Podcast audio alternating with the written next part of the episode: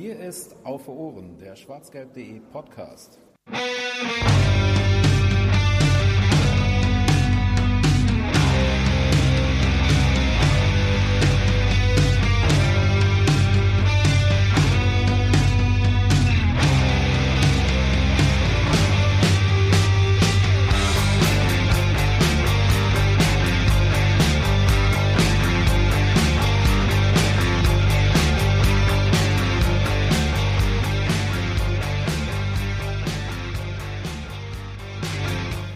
Bonsoir, salut und ja, äh, herzlich willkommen.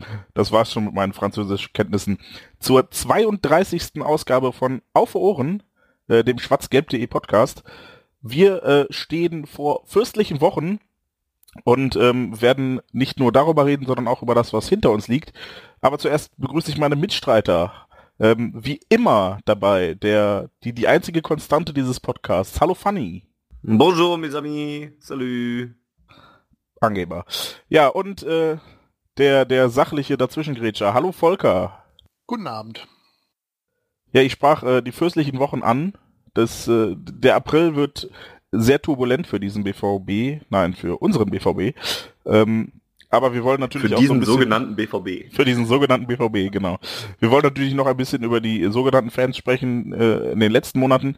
Ähm, zuerst möchte ich aber einen kleinen Gruß Richtung Köln abschicken an äh, Lulu, Lulu, Lulu, Lulu, Lulu, Lukas Podolski. Ähm, man mag ja von ihm halten, was man will und ich fand ihn zeitweise auch eher anstrengend als lustig. Aber das ist schon ein Typ, der immer irgendwie er selbst geblieben ist und an dieser Stelle alles Gute, Lukas. Du warst einer der wenigen Nationalspieler, die ich irgendwie cool fand. Ja, ich habe es gestern ja schon ge- ge- getwittert über meinen Account ähm, und habe viel Zuspruch gefunden. Das kenne ich gar nicht von meinen Tweets sonst so. Ich habe geschrieben, im, im Spiel, in dem Lukas Podolski aufhört, startet Timo Werner und habe gesagt, das erklärt eigentlich ganz gut, warum ich mit der deutschen Nationalmannschaft immer weniger anfangen kann. Und ja, dabei lasse ich es dann auch. Du Vielen Dank, Also, du bist also Lukas. nicht froh darüber, froh ist vielleicht der falsche Ausdruck, aber du bemitleidest jetzt Timo Werner und den RB Leipzig nicht unbedingt dafür, dass er jetzt ein paar Wochen ausfällt, aufgrund dieses sinnfreien Länderspiels. Nee. Aber was hat Jule Weigel, Weigel denn eigentlich? Weiß man da schon Näheres? Soweit ich das im Kicker gelesen habe, will er wohl unbedingt am Sonntag spielen. Da müssen mal dringend ein paar Erziehungsberechtigte einschreiten, um ihm das äh, auszureden. Okay, ich, ich wollte eigentlich nur kurz Lukas Podolski verabschieden und ihr driftet jetzt vollkommen ab. Können wir vielleicht erstmal drüber reden, worüber wir heute reden, Fanny? Können sehr gerne darüber reden, worüber wir heute reden. Denn wir reden heute über die fürstlichen Wochen, die du schon angesprochen hast. Natürlich warten die im ähm, April auf uns. Einige sehr, sehr heiße Spiele, einige richtungsweisende Spiele. Die Bundesliga, ähm, ja, die nimmt vielleicht nicht ganz so viel Fahrt auf, aber der Rest, ähm, Champions League, Pokal, geht ja doch noch einiges in den nächsten Wochen. Da schauen wir drauf. Wir gucken aber auch noch mal ein bisschen zurück, denn es ist ja doch ein bisschen ähm, her, dass wir uns das letzte Mal gesprochen haben, weil wir alle sehr viel zu tun hatten und nicht eher Zeit gefunden haben, uns wieder zusammenzusetzen. Deswegen schauen wir kurz in Klammern höhö, ähm, auf die letzten Spiele vielleicht auch nochmal zurück. Nicht alle im Detail, aber vielleicht über so manche Sachen, die vielleicht aufgefallen sind. Äh, wir müssen auch reden über Mario Götzes Stoffwechselkrankheit, weil das ja doch ein großes Thema war und ein großer, naja, Schock, ein großes, ein großer langer Ausfall bis hin zur kommenden Saison der ja nun mal neu dazugekommen ist. Wir reden noch mal kurz über Thomas Tuchel, denn da haben wir auch drüber geredet in der letzten Ausgabe und äh, fragen uns, ob er jetzt mittlerweile raus aus der Kritik ist. Und wir haben ein wenig auf Twitter und Facebook nachgefragt, ob ihr noch etwas habt, worüber wir reden sollen. Und auch da schauen wir dann noch einmal rein. Cool. Ich freue mich drauf. Wir haben schon so lange nicht gesprochen, habe ich das Gefühl. Ähm, das ist nämlich perfekter Moment, um nochmal auf die letzten Ausgaben hinzuweisen. Unser äh, kleines Zehnerjubiläum, die 30. Ausgabe, haben wir mit Florian Kringe in Dortmund aufgenommen. Und ähm, wir würden uns freuen, wenn ihr die nochmal hört, denn uns hat es sehr viel Spaß gemacht und es sollte deutlich mehr Fußballer geben, die sind wie Florian Kringe. Außerdem ähm, die Chance kurz nutzen, lasst uns gerne ein Abo da bei iTunes oder eurem dem, dem Podcast-Catcher eurer Wahl. Gibt uns äh, positive Bewertungen in allen möglichen Portalen, die ihr kennt. Und auch sonst sind wir immer, Vor allem bei Tinder. da kann man bewerten. Ich habe keine Ahnung. Achso. Ähm, ja, und auch sonst sind wir natürlich immer offen für alles, wie bei Tinder. Äh, nein, für Feedback. Ähm, schreibt uns gerne Mails. Es tut uns leid, manchmal kriegen wir E-Mails und äh, verpeilen es dann irgendwie, weil wir die E-Mail zu dritt bekommen und uns dann nicht schnell genug einigen können, wer den jetzt zurückschreibt und wie auch immer, ähm, dann vergessen wir das Antworten einfach. Das ist nicht böse gemeint. Wir lesen das alles und freuen uns auch äh, über kritische Töne und nicht nur über, ey, ihr seid die geilsten, macht immer weiter so. Genau. Und was auch immer hilft, ist äh, ein bisschen Mundpropaganda, wie man so schön sagt. Das heißt, wenn ihr merkt, ähm, ihr findet den Podcast vielleicht sogar gar nicht so scheiße, dann erzählt doch einfach mal eurem Freund, mit dem ihr immer beim BVB seid, ähm, wie cool ihr uns findet und dass er da auch mal reinhören sollte. Schadet auch nie. Ne? Und ansonsten wisst ihr ja, wie man uns noch helfen kann. Machen wir den Werbeblock ähm, rund. Wenn ihr schwarzgelb.de unterstützen sollt, äh, unterstützen wollt, dafür, dass wir auch keine Werbung schalten und so weiter und so fort, dann könnt ihr das ähm, tun, indem ihr nicht nur unsere Texte lest, sondern vielmehr, indem ihr in, in unseren Shop geht und eine von den schönen Sachen kauft, die es da zu kaufen gibt. T-Shirts, Hoodies, Kappen und vieles Mützen, mehr. Mützen. Aber hoffentlich ist Mützenwetter jetzt erstmal vorbei. Ja. Ich glaube, das war's für den ersten Werbeblock. Vielleicht kommt später nochmal einer. Ansonsten können wir uns jetzt endlich mit BVB-Themen befassen. Ja, dann lass uns doch direkt anfangen und äh, direkt in Medias Res gehen und ähm, auf die nächsten, äh, auf die letzten Spiele zurückblicken. Es ist einiges passiert, viel Siege gab es zu feiern. Insgesamt eins, zwei, drei, vier, fünf, sechs. Gegen Wolfsburg, einmal gegen Benfica, gegen Leverkusen, gegen Lotte, gegen Freiburg und gegen Ingolstadt. Niederlagen gab es gegen Benfica, gegen Darmstadt und in äh, Berlin. Und ähm, ja, ich glaube, am leichtesten ist es, wenn man sagt, seitdem wir uns das letzte Mal gesprochen haben, hat der BVB Schritte gemacht. Große Schritte äh, nach vorne. In Lotte, nachdem es da die eine Spielverlegung gab und man dann ja nochmal in Osnabrück antreten musste, hat man sich relativ souverän ja am Ende durchgesetzt und ist ins Halbfinale einge eingezogen. Spielt jetzt wieder in München mal zur Abwechslung, dann um den Einzug in das Finalspiel in Berlin. Ähm, in Benfica hat man sich ja noch schwer getan, dafür hat man dann aber zu Hause gegen Benfica äh, eine ganz, ganz starke Leistung gebracht und ist ins Champions League Viertelfinale eingezogen, was auch eine Sache ist, bei der man nicht vergessen sollte, wie viel das eigentlich wert ist. Sowohl vom Prestige, das dahinter steckt, als auch dafür, wie die Fans sich natürlich darüber freuen, zu den besten acht Mannschaften in Europa zu hören, äh, gehören und ähm, auch Natürlich, weil es ein bisschen Geld gibt. Und in der Bundesliga, im dritten Wettbewerb, hat man schließlich auch eigentlich ähm, immer dann zumindest verloren, wenn die anderen auch nicht gerade viel gepunktet haben. Und man hat sich so dann halt auch bewegt, weil man sonst auch, wie gesagt, viele Spiele gewonnen hat. Jetzt stehen wir mittlerweile auf Platz drei, sind in Schlagdistanz zu Raber Leipzig. Ich bin mittlerweile auch relativ überzeugt. Schlagdistanz. Ja, ich wollte gerade sagen, da musst du ein bisschen vorsichtig Oh. sein. Das wird der DFB knallhart Ups. analysieren und äh, vielleicht bestrafen. Gut, dass ich nicht gesagt habe, wir sind nur noch einen Steinwurf entfernt. sind. Ähm, Oh. Es ist jedenfalls nicht mehr weit. Die kriegen wir noch. Und ähm, ansonsten hat sich die Tabelle da oben ja ein bisschen, ja, ein bisschen entzerrt. Man hat ein bisschen weiteren Vorsprung und es sieht wieder ganz gut aus, dass man den das Mindestziel Champions League äh, Platz auf jeden Fall ähm, erreichen kann. Ja, immerhin Äh, ein Punkt Vorsprung auf Hoffenheim. Ja, aber das ist ja immer, also, aber sind, wie viel sind es auf dem Platz fünf? Sechs. Siehst du, das sind ja doch schon einige. Also ne, die Qualifikation rechne ich da mal noch mit ein. Außerdem bin ich, wie gesagt, guter Dinge, dass wir am Ende des Jahres noch Vizemeister werden. Ja, das mal kurz zum Abriss über die letzten Wochen, weil ich finde, man hat da wirklich einige positive Schritte gemacht und das wäre dann auch vielleicht meine Einstiegsfrage an Jens. Ähm, würdest du das so unterschreiben, dass der BVB in den letzten Wochen ähm, ja einfach Fortschritte gemacht hat und wichtige Punkte und Siege eingefahren hat? Also wenn ich mich recht entsinne, war die Stimmung in der letzten Ausgabe so, dass alles zugrunde geht. Ähm, zumindest bei mir war es so ein bisschen so, dass ich das Gefühl hatte, oh Gott, wir kriegen hier gar nichts mehr gebacken. Und äh, ich habe damals, glaube ich, auch äh, von, von dem Trend gesprochen, der in die falsche Richtung zeigte. Und das hat sich ja glücklicherweise relativ schnell und relativ deutlich äh, zum Gegenteil verkehrt. Wenn auch jetzt äh, letzthin wieder etwas holpriger als zuvor. Ähm, und dementsprechend ja, natürlich gab es da Schritte und ähm, gab es da ein bisschen Beruhigung und Konstanz und ja, Stabilität in den Leistungen des BVB, die dann ein bisschen nachließ, aber ich glaube, das liegt dann auch einmal daran, dass wir relativ viele Spiele machen mussten in den letzten Wochen und zweitens daran, dass Marco Reus, der ähm, sehr prägend war äh, nach der Winterpause, äh, dann leider zuletzt gefehlt hat und dann hoffentlich, hoffentlich, hoffentlich rechtzeitig zum Derby wieder fit ist. Ja, ich glaube, wenn ich mich richtig erinnere, war die letzte Ausgabe vor dem Darmstadt-Spiel. Und da waren wir natürlich schon ein wenig angeknickt und dann gab es das Darmstadt-Spiel und man war noch angepisster. Ähm, ich war dann ja zu Gast in der Bundesliga nach dem Darmstadt-Spiel, glaube ich, und auch da war ich dann eigentlich erstmal nicht so guter Dinge, aber das hat sich dann ja echt zum Guten gewendet. Ähm, der Fanbeauftragte war doch zu Gast, dachte ich. Ja, so heißen die Menschen da nun mal. äh, Volker, wie bewertest du denn den BVB in den letzten Wochen? Oh, die Richtung stimmt.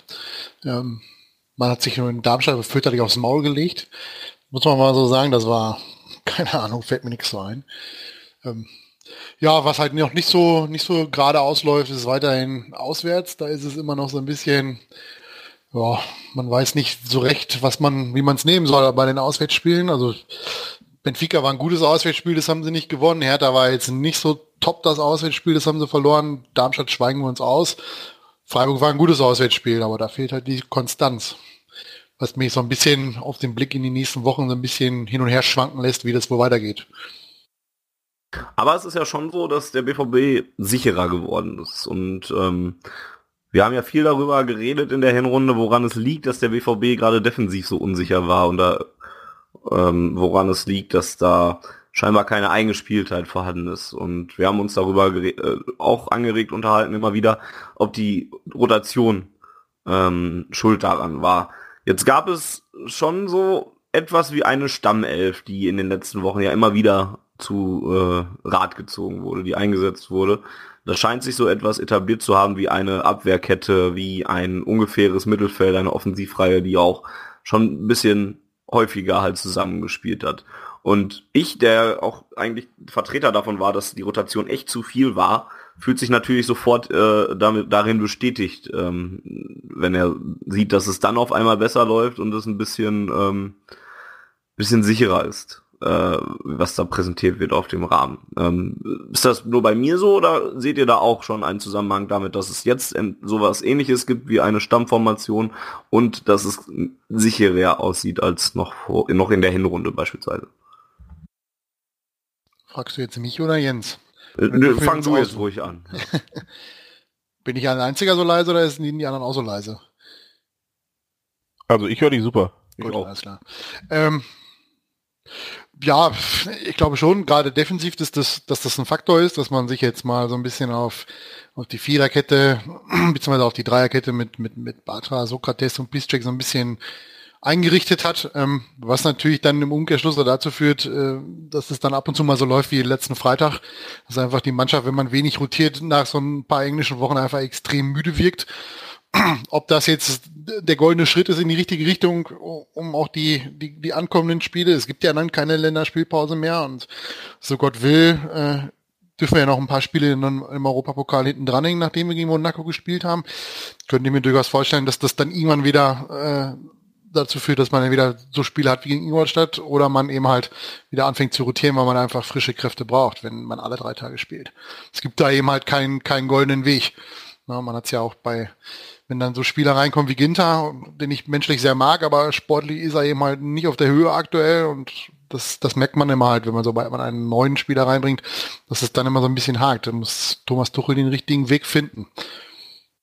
Wobei Ginter ja reinkommen musste, wenn ich mich recht entsinne, weil Sokrates angeschlagen war und dann äh, besser gar nicht spielen konnte. Also das war jetzt auch keine Rotationsmaßnahme, glaube ich, sondern das war in der Tat so, dass da einfach Bedarf herrschte. Ich glaube zum einen, ähm, ja, dass, dass wir da Stabilität gewonnen haben, zum, dadurch, dass Birki zum Beispiel zurückgekommen ist und jetzt auch seinen Rhythmus gefunden hat. Oh dadurch, ja. Ähm, ja, dass in der Tat jetzt langsam sich so eine, eine leichte Formation, eine kleine Stammelf gebildet hat, ähm, wobei ich das gar nicht, gar nicht so schlimm fand, äh, wenn, wenn sich das geändert hat, sondern für mich war immer entscheidend, dass es sich von der Spielweise, von der, von der Taktik und dem System quasi, dass es da Konsequenz gibt und dass sich da jetzt einfach ähm, darauf eingestellt werden kann, okay, wir spielen diese Formation, dann vielleicht auch mit wechselnden, wechselnden Besetzungen, aber die Formation ist gleich und die, die Aufgaben und Rollen sind sehr ähnlich, die, die angenommen werden mussten. Ähm, ich glaube, das ist ein sehr großer Faktor.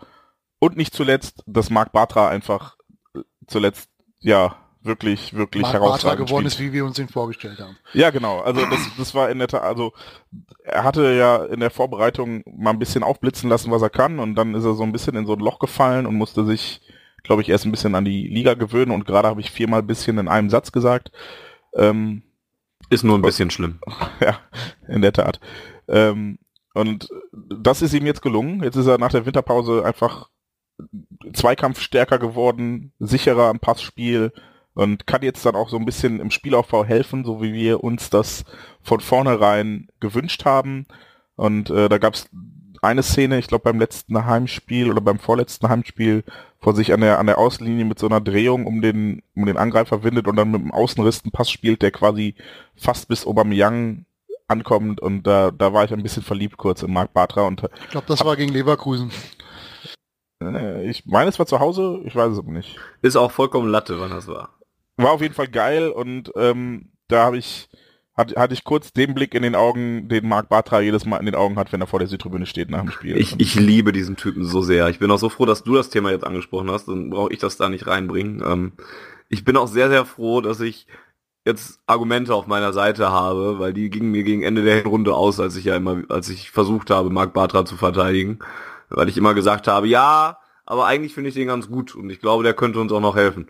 Und jetzt sieht man das zumindest. Und außerdem finde ich den Typen an sich halt einfach klasse. Du hast das gerade schon angesprochen. Dieses, also dieses kleine Kind, was da vor der Südtribüne jedes Mal rumhüpft wie jemand aus der Augsburger Puppenkiste und, und sich einfach freut, dass er da ist, das ist wunderschön. Und ähm, das, das mag ich einfach sehr. Und er ist ein klasse Fußballer, er hat das jetzt endlich abgerufen oder er ruft es jetzt endlich ab und ich glaube, an dem werden wir auch noch sehr, sehr viel Spaß haben. Und deswegen bin ich da auch sehr, sehr froh drüber. Und schön, dass du es angesprochen hast, das hätte ich sonst auch noch in den Raum geworfen, dass Marc Bartra jetzt ähm, der ist, wie, wie Volker es schon gesagt hat, den wir uns gewünscht haben. Finde ich sehr schön.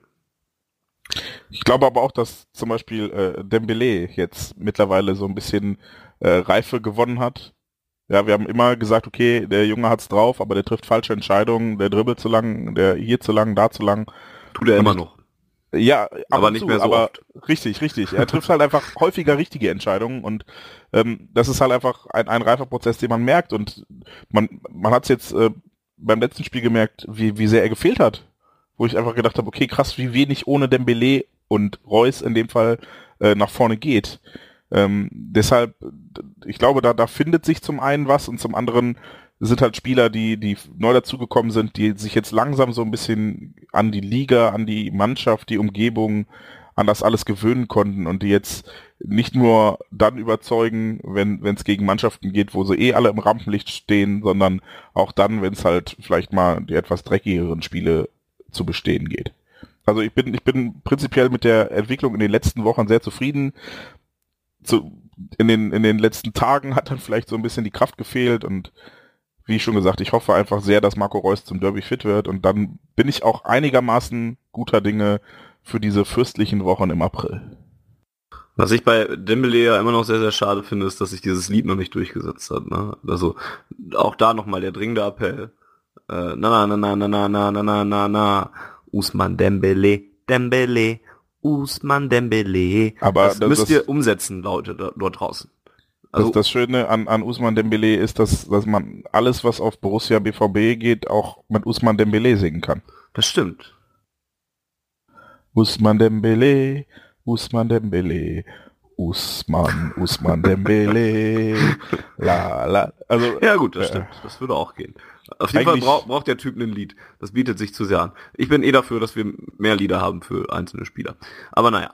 Ähm, ja, Ingolstadt, hast du schon gesagt, die letzten Tage würdest du so ein bisschen da rausnehmen und sowas, muss ich auch sagen. Also das Ingolstadt-Spiel, das war schon sehr fürchterlich und puh, ich war auch echt schon recht angepisst auf der Tribüne, dass sich das so gezogen hat und irgendwie da so wenig drin war. Es war schon eines der schlechteren Spiele, die ich im Westfalenstadion gesehen habe.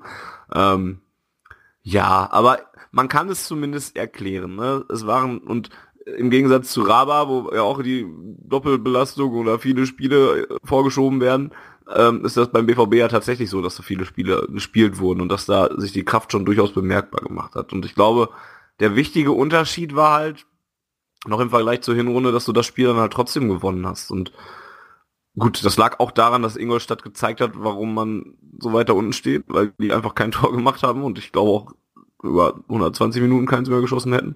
Aber das würde ich da jetzt auch gar nicht zu sehr mit in die Kritik reinnehmen, weil ich nicht glaube, dass das jetzt, wenn wir jetzt nach der Länderspielpause gegen die spielen würden, dass das ähnlich aussehen würde. Kann ich mir nicht vorstellen. Ja, wenn ihr sonst nichts Spezielles mehr über die Spiele sagen wollt, ähm, würde ich vielleicht nochmal auf die Atmosphäre in einem der Spiele zu sprechen kommen, denn gegen äh, Wolfsburg im Heimspiel haben wir dann das bekommen, was ähm, wir in der letzten Ausgabe schon besprochen haben, nämlich die Teilsperrung des äh, oder ja die Teilsperrung des Stadions und die Vollsperrung der Südtribüne. Ähm, das heißt, die Südtribüne war leer. Ähm, ich war nicht da, weil ich dann auch ähm, ja, ich habe dann nicht gesagt, ich besorge mir irgendwie andere Tickets, sondern irgendwie habe ich es dann so dann hingenommen und bin dann nicht noch hingefahren. Ähm, ihr beide wart, glaube ich, schon im Westfalenstadion, richtig? Ich kann nur für mich sprechen. bei Jens ja. weiß ich es, bei Volker weiß ich es nicht genau. Tito. Ja, da. dann berichtet doch mal davon. Volker darf mal gerne anfangen, ähm, wie es denn vor Ort war. Ich kann das ja nur sehen, sagen, was ich dann im Fernsehen gesehen habe. Wie soll ich das jetzt beschreiben, wenn du selber nicht da warst? ähm, wenig überraschend äh, war doch Stimmung im Stadion. Äh, wenig überraschend war noch die Gruppierungen, denen man ja eigentlich mit so einer Strafe immer einen vor den Latz knallen will, völlig überraschend trotzdem im Stadion. Ähm, ja, ansonsten muss ich ganz ehrlich sagen, war die Stimmung in dem Spiel, ich mache mir jetzt wahrscheinlich Feinde, äh, bisweilen sogar besser, vor allem von den äh, von den äh, Haupttribünen, äh, besser als über weite Teile gegen Leverkusen. Das hat mich äh, gegen Leverkusen dann doch ziemlich überrascht, dass da so diejenigen, die dann gegen Wolfsburg auch aufgestanden sind und, und mitgesungen haben, dann plötzlich, nachdem die Südtribüne wieder voll war, wieder so gar nichts gemacht haben. Ähm, fand ich erstaunlich. Aber ansonsten äh, ist es nichts, was ich unbedingt noch ein zweites Mal erleben möchte. Also so eine volle Südtribüne beim Heimspiel im Westfalenstadion ist äh, ja ein absolutes Muss, das muss man einfach haben. Sonst ist es irgendwie nicht dasselbe. Jens, du standest auf der anderen Seite. Gestern habe hab ich einen Tweet gelesen, äh, wo gesagt wurde, dass beim ähm, Heimspiel gegen Wolfsburg mehr Stimmung war als gestern beim Länderspiel im Westfalenstadion. das ist ja auch nie schwer. Das ist tatsächlich nicht sehr schwer. Das war ja der, der Gag an der Sache. Der Tweet stimmt, auf stimmt, der Südtribüne stimmt. ist bessere Stimmung als beim Heimspiel gegen Wolfsburg und das war, naja.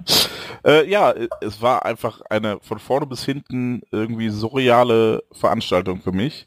Ähm, mit dem Ergebnis, dass ich sehr viel Spaß hatte, einfach weil ich erstens mal ein bisschen was vom Spiel sehen konnte, zweitens wir das Spiel relativ klar und deutlich gewonnen haben und äh, der drittens die Stimmung in der Tat ziemlich gut war. Also ich habe dann ähm, äh, über irgendjemanden, der Fanclub-Karten hatte, eine Karte angeboten bekommen. Es war jetzt nicht so, dass ich aktiv gesucht habe, sondern ich wurde einfach gefragt, hey, willst du mit in den Gästeblock quasi, also in den Gäste-Stehblock äh, Stehblock, der äh, durch die Wolfsburger nicht abgerufen wurde und deshalb für BVB-Fans zur Verfügung stand.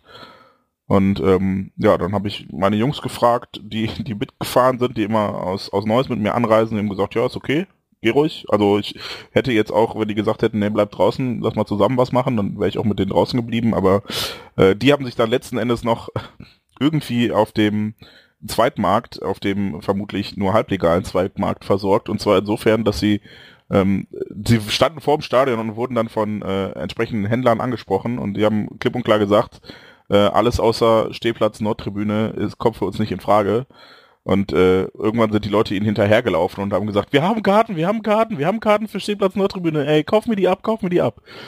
Und äh, so sind sie dann auch noch ins Stadion gekommen. Und ähm, ja, ich glaube, was ihr gesagt habt und was vor allem Volker gesagt hat, das stimmt. Die anderen Tribünen haben so ein bisschen versucht, das Fehlen der Südtribüne wettzumachen und ähm, das führte meines Erachtens dann zeitweise auch so ein bisschen zu, zu chaotischen Szenen, dass ich, ich stand relativ weit oben im Gästeblock, also quasi wirklich vorletzte Reihe oder sowas, ähm, um dann wirklich auch den Fahnen aus dem Weg zu gehen, die mich sonst relativ stark nerven. Und äh, konnte von da aus dann relativ gut auch hören, was aus den aus den Südecken zum Beispiel an, an Stimmung rüberkam. Und habe mich zeitweise sehr darüber aufgeregt, dass das von den Ultras unten nicht übernommen wurde, bis mir meine Kumpels, die relativ weit unten standen, dann nach dem Spiel erzählt haben, so ey yo, die haben das einfach, also man konnte das einfach nicht hören da unten. Ähm, das ist dann vielleicht eine eine Lanze, die die wir an der Stelle einfach generell mal brechen sollten, ähm, wenn es dann immer heißt, äh, die übernehmen keine Stimmung. Ich glaube, das ist manchmal einfach nicht wahrzunehmen. Ähm, retrospektiv fand ich es daher dann auch ganz gut, was da gemacht wurde und ja, war dann auch relativ beeindruckt, wie das ganze Stadion das, das aufgefangen hat und hatte einfach sehr viel Spaß an dem Tag, was mit Sicherheit auch daran liegt, dass wir das klipp und klar und deutlich und ich glaube mit Ausnahme von, äh, von dem Raba-Spiel und dem Bayern-Spiel das gefühlt einzige Spiel diese Saison, wo wir kein Gegentor gekriegt haben und ja, war, war ein schöner Nachmittag, auch wenn es sich ganz, ganz, ganz komisch anfühlt, im eigenen Stadion im Gästeblock zu stehen. Aber das ist eine Erfahrung, die ich gemacht habe und die irgendwie cool ist und jetzt aber nicht nochmal machen muss. Gut. Ja, dann würde ich sagen, ähm, nach diesen kurzen Ab Einblicken, wenn ihr, habt ihr noch irgendwas über die letzten Wochen, was ihr noch ansprechen wollt, was es gab äh, zum Sportlichen?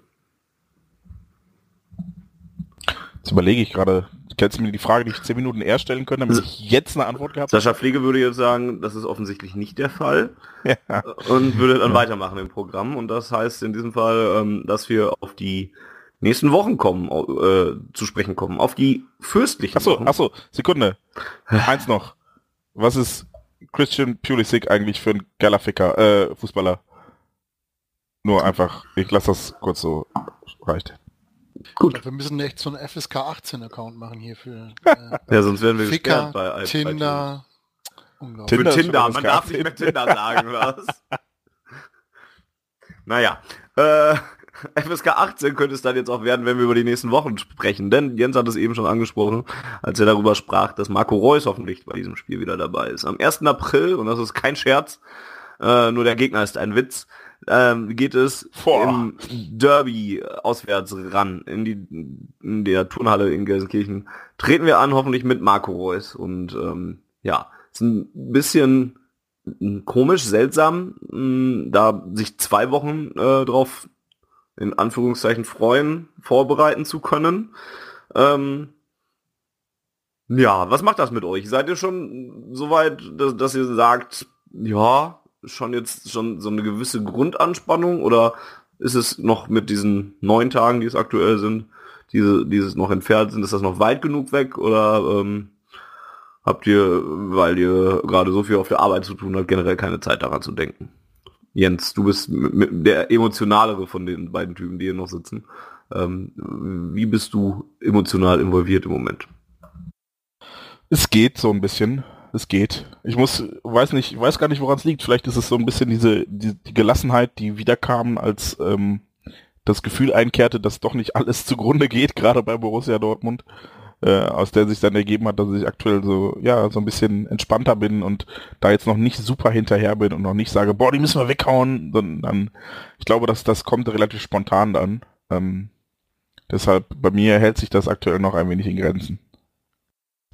Gut, ich glaube, ich kenne die Antwort bei Volker, aber ich frage trotzdem. Wegkommen müssen wir sie so oder so, weil warum sollten wir sonst antreten, wenn wir das Spiel nicht gewinnen wollen? Ähm, ansonsten, wie schon in der Hinrunde, hat das Derby im Vorfeld jetzt nicht mehr so die emotionale Bedeutung, wie es früher mal der Fall war. Also ist nicht so, dass man da jetzt schon sich drei, vier, fünf, sechs, acht Nächte vorher nicht mehr schlafen kann, weil man so aufgeregt ist. Ähm, tabellarisch gesehen ist das natürlich ein bisschen, bisschen gut oder ein bisschen, bisschen mehr äh, Potenzial als noch in der Hinrunde, weil wir ja noch so ein bisschen um den Champions League Platz kämpfen. Und wenn die Blauen dann mal endlich wieder ein Derby zu Hause verlieren sollten, hat sich dann auch mit dem Europacup endlich mal erledigt. Ähm, und die rutschen dann wieder schön in die Abstiegsregion da unten rein. Das wäre ganz nett, wenn wir das dann da so hinbiegen könnten. Aber ansonsten unsere Auswärtsschwäche halt, ne? Ja, man kann ihnen ordentlich wehtun, das ist richtig. Also wenn man das jetzt auswärts nochmal gewinnt, da ist ja alles immer noch so schön ruhig und sowas und aber es ist so ein kleiner Ritt auf der Messerklinge bei denen, habe ich im Moment so das Gefühl. Man sagt immer, ja, ist ja eigentlich nur ganz schön ruhig und so, aber wenn es dann doch wieder so eine fiese Niederlage gibt, ne? Ich meine, wenn es jetzt im UEFA Cup ausgeschieden wären, wäre das vielleicht auch schon wieder anders gewesen. Und ich glaube, wenn sie das Heimderby verlieren, wird es auch ein bisschen äh, unentspannter dort in Gelsenkirchen. Ähm, und deswegen kann man denen ordentlich wehtun. Ansonsten geht's mir wie euch. Ähm, ich habe es aber auch generell eher so, dass das ja vielleicht nicht erst am Spieltag kommt, sondern so ein, zwei, drei Tage vorher, dass man mal so langsam ein bisschen nervöser, hibbeliger wird. Ähm, aber im Moment ist es vielleicht auch einfach noch zu weit weg. Aber trotzdem, ähm, ja, Volker hat gerade schon diese Auswärtsschwäche angesprochen. Ähm, glaubst du, die auch durchaus existent ist, ähm, glaubst du denn trotzdem, dass ähm, die überhaupt eine Rolle spielt oder ist das, weil es ein Derby ist ähm, und das ein besonderes Spiel ist, Pling, ähm, ist das äh, etwas, was vielleicht auch außen vor gelassen werden kann für dieses Spiel? Das ist eine schwierige Frage, gute Frage.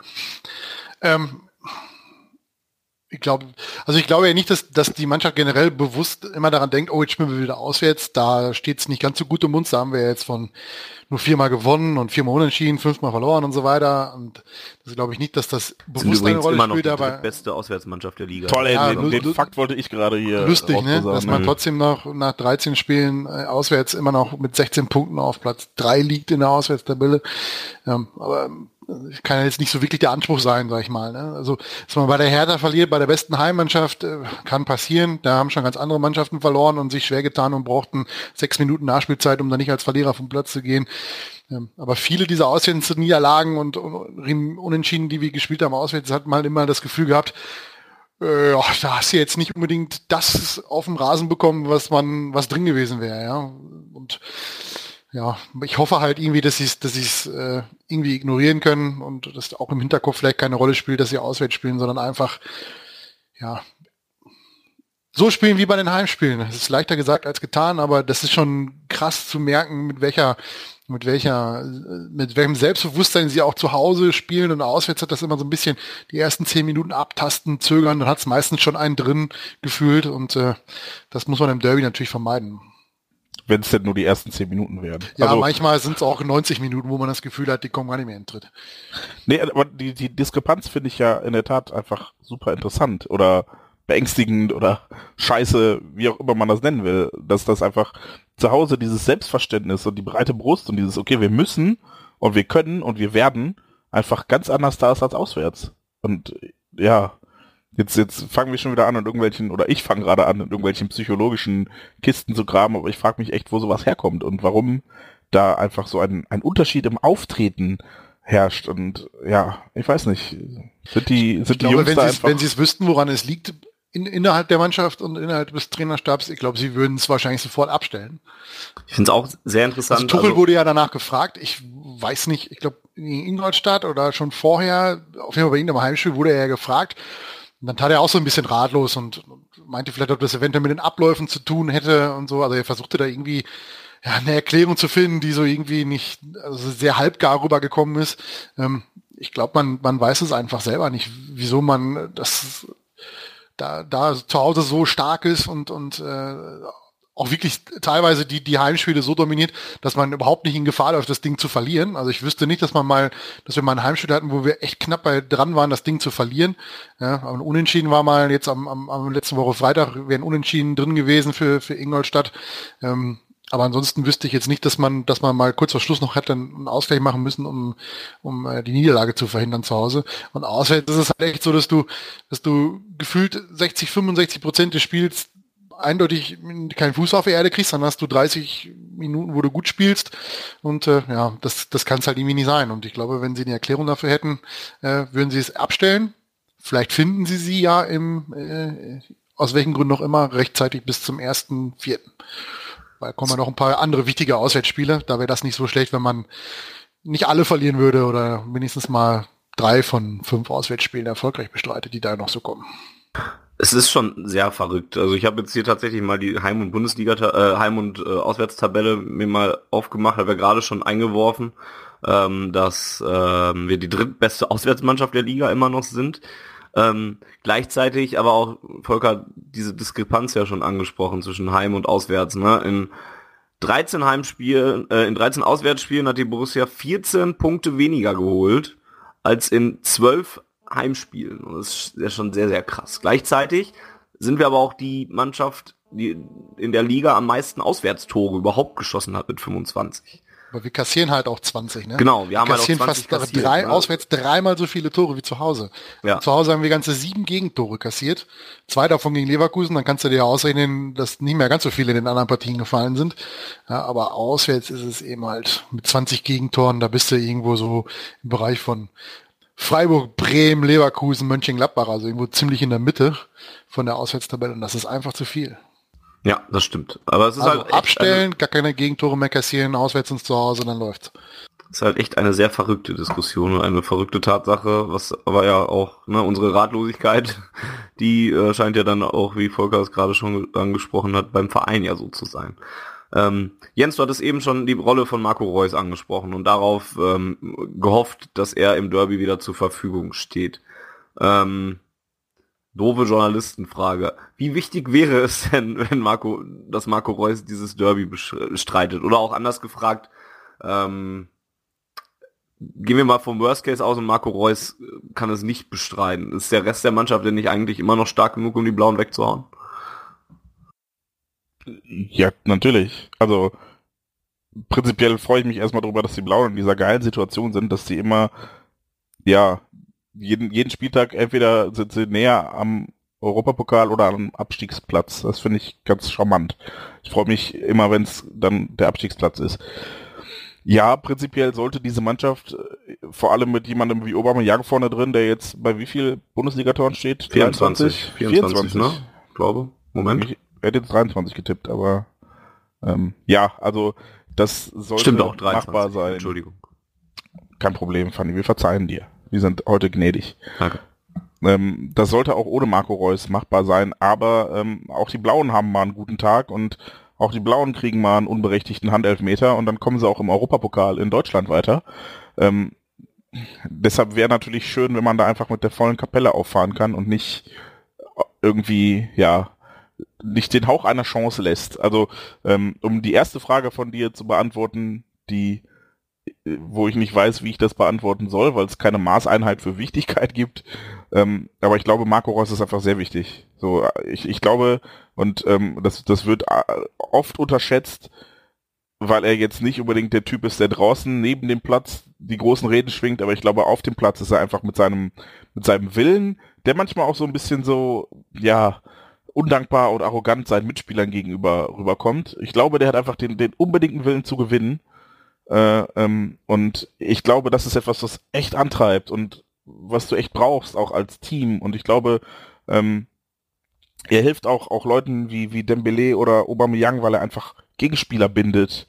Das, das passiert jetzt bei einem, einem Pulisic oder bei einem Schürle nicht so, dass da zwei Leute drauf aufpassen, sondern da, da reicht dann einer und dann sind Dembele und Aubameyang vielleicht besser gedeckt. Also ich glaube, Reus hilft einfach ungemein und dieses Trio Reus, Aubameyang und Dembele ist, fand ich sehr beeindruckend in der Zeit, in der sie jetzt mal ähm, in, in guter Form und äh, ja ein bisschen regelmäßiger zusammenspielen durften und ich würde mich super freuen, wenn das einfach rechtzeitig zum Spiel gegen die Blauen hinhaut, damit wir denen auch nicht einfach den, den Hauch einer Chance lassen, damit von vornherein klar ist, wer die fucking drei Punkte und wer diesen Derby-Sieg nach Hause mitnimmt.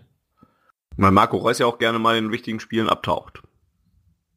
Aber nicht gegen die Blauen. Da hat er schon bei Gladbach noch regelmäßig Ja, genutzt. vielleicht sind die auch einfach nicht wichtig genug. Das kann Ja, Moment, nee, nee, nee, nee, nein.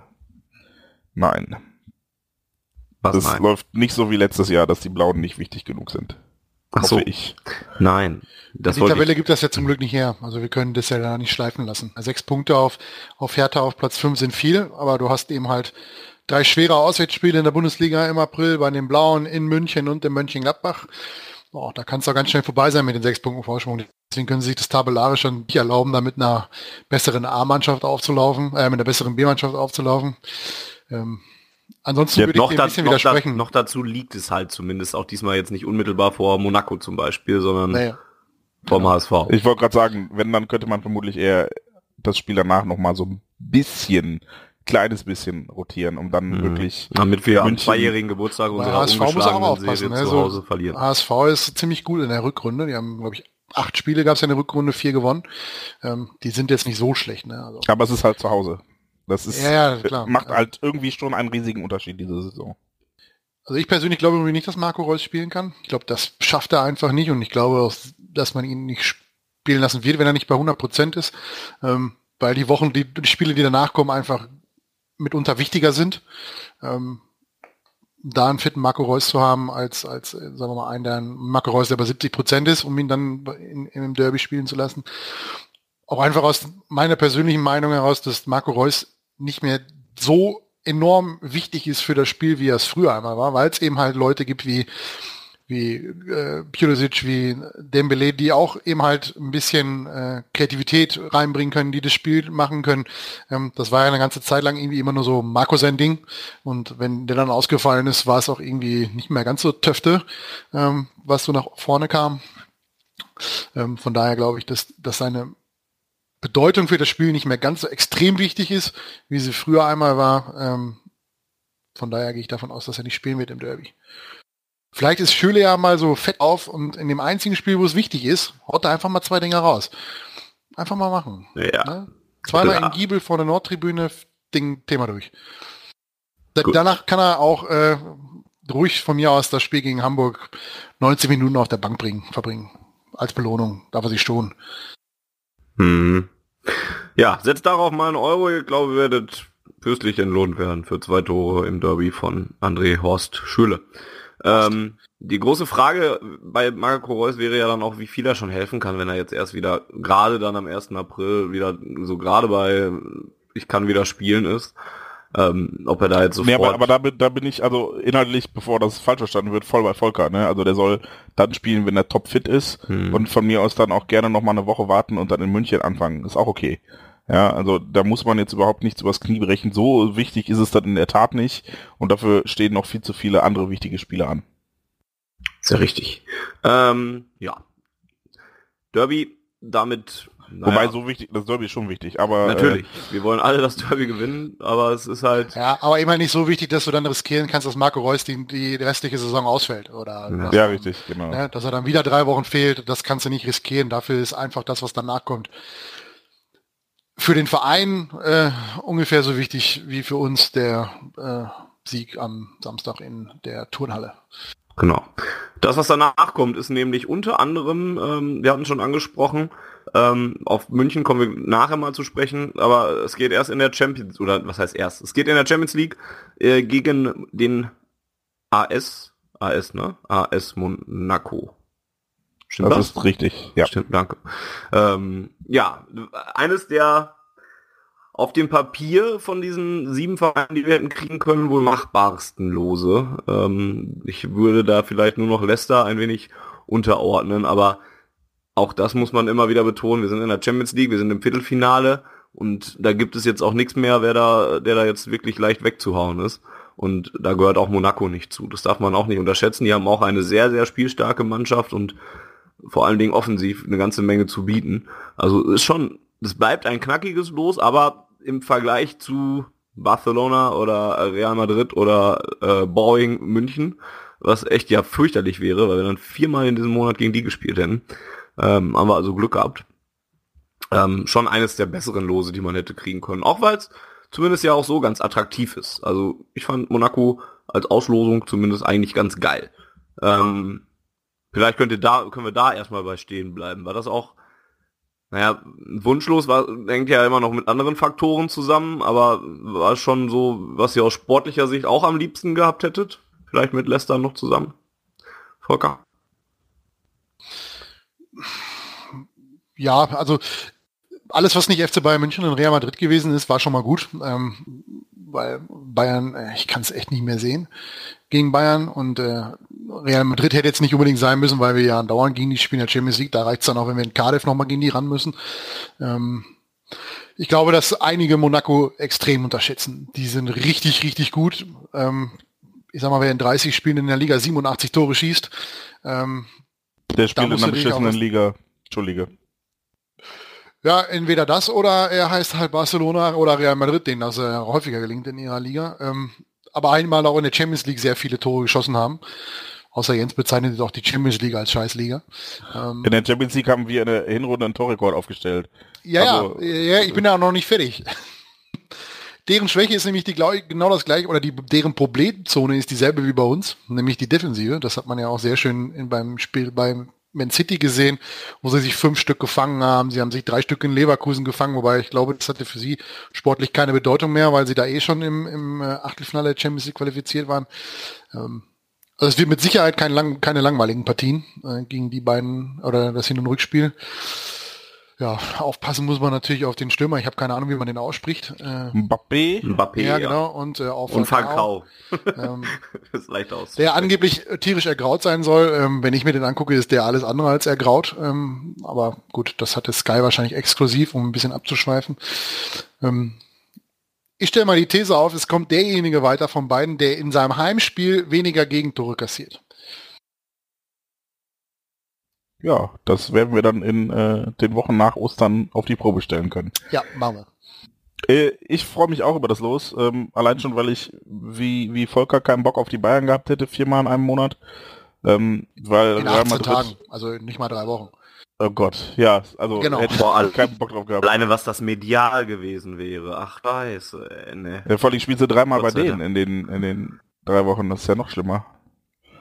Ja. Naja, ähm, ich hätte auch nicht so Bock auf Real gehabt, aus äh, den gleichen Gründen wie Volker. Und ich muss auch ganz ehrlich sagen, ähm, Barcelona hat mir sehr viel Respekt eingeflößt, zumindest sportlich, als sie da äh, dieses 4-0 noch umgedreht haben. Und da habe ich auch gedacht, okay, wenn du mit einem 4-0 im Hinspiel gegen die nicht weiterkommst, dann hätte ich die auch ganz gerne erst dann, wenn es nur noch ein Spiel gibt.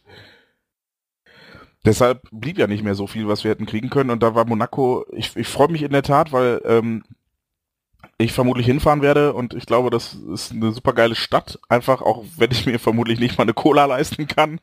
Ähm, und ähm, ich glaube auch einfach, dass das super interessante und, und super attraktive Spiele werden und habe auch Angst, dass die so ein bisschen unterschätzt werden, weil sie als das Machbarste losgelten.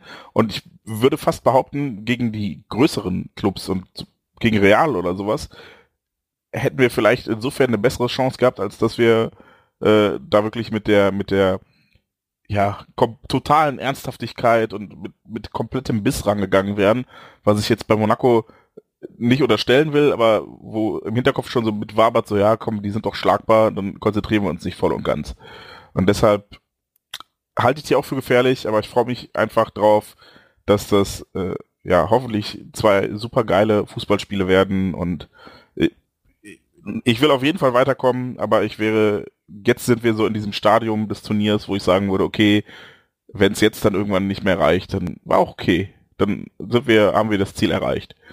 Ähm, was nicht heißt, dass ich in den zwei Spielen nicht trotzdem einfach weiterkommen will. Ja, man muss sich jedenfalls nicht schämen, wenn man zwei, äh, wenn man im Champions League Viertelfinale ausscheidet. Ne? Ähm, Drauf an, wie man ausscheidet, ne? Ja. Also wenn du so im, im Paris-Style ausscheidest, gewinnst zu Hause 4-0 und gehst in Monaco völlig unter, dann äh, vielleicht doch. Naja. Aber ja. wir kommen weiter. Ich, aber ich rede ja auch erstmal vom Papier. Ähm, ich weiß jetzt gerade nicht, ob Jens bei Volker und bei euch zu Hause genauso zagt angekommen ist wie äh, bei mir. Nö, war okay. Okay, dann liegt das an mir. Sonst hätte ich mich Sauerland. Sonst, sonst hätte ich mich entschuldigt, aber das brauche ich dann ja nicht.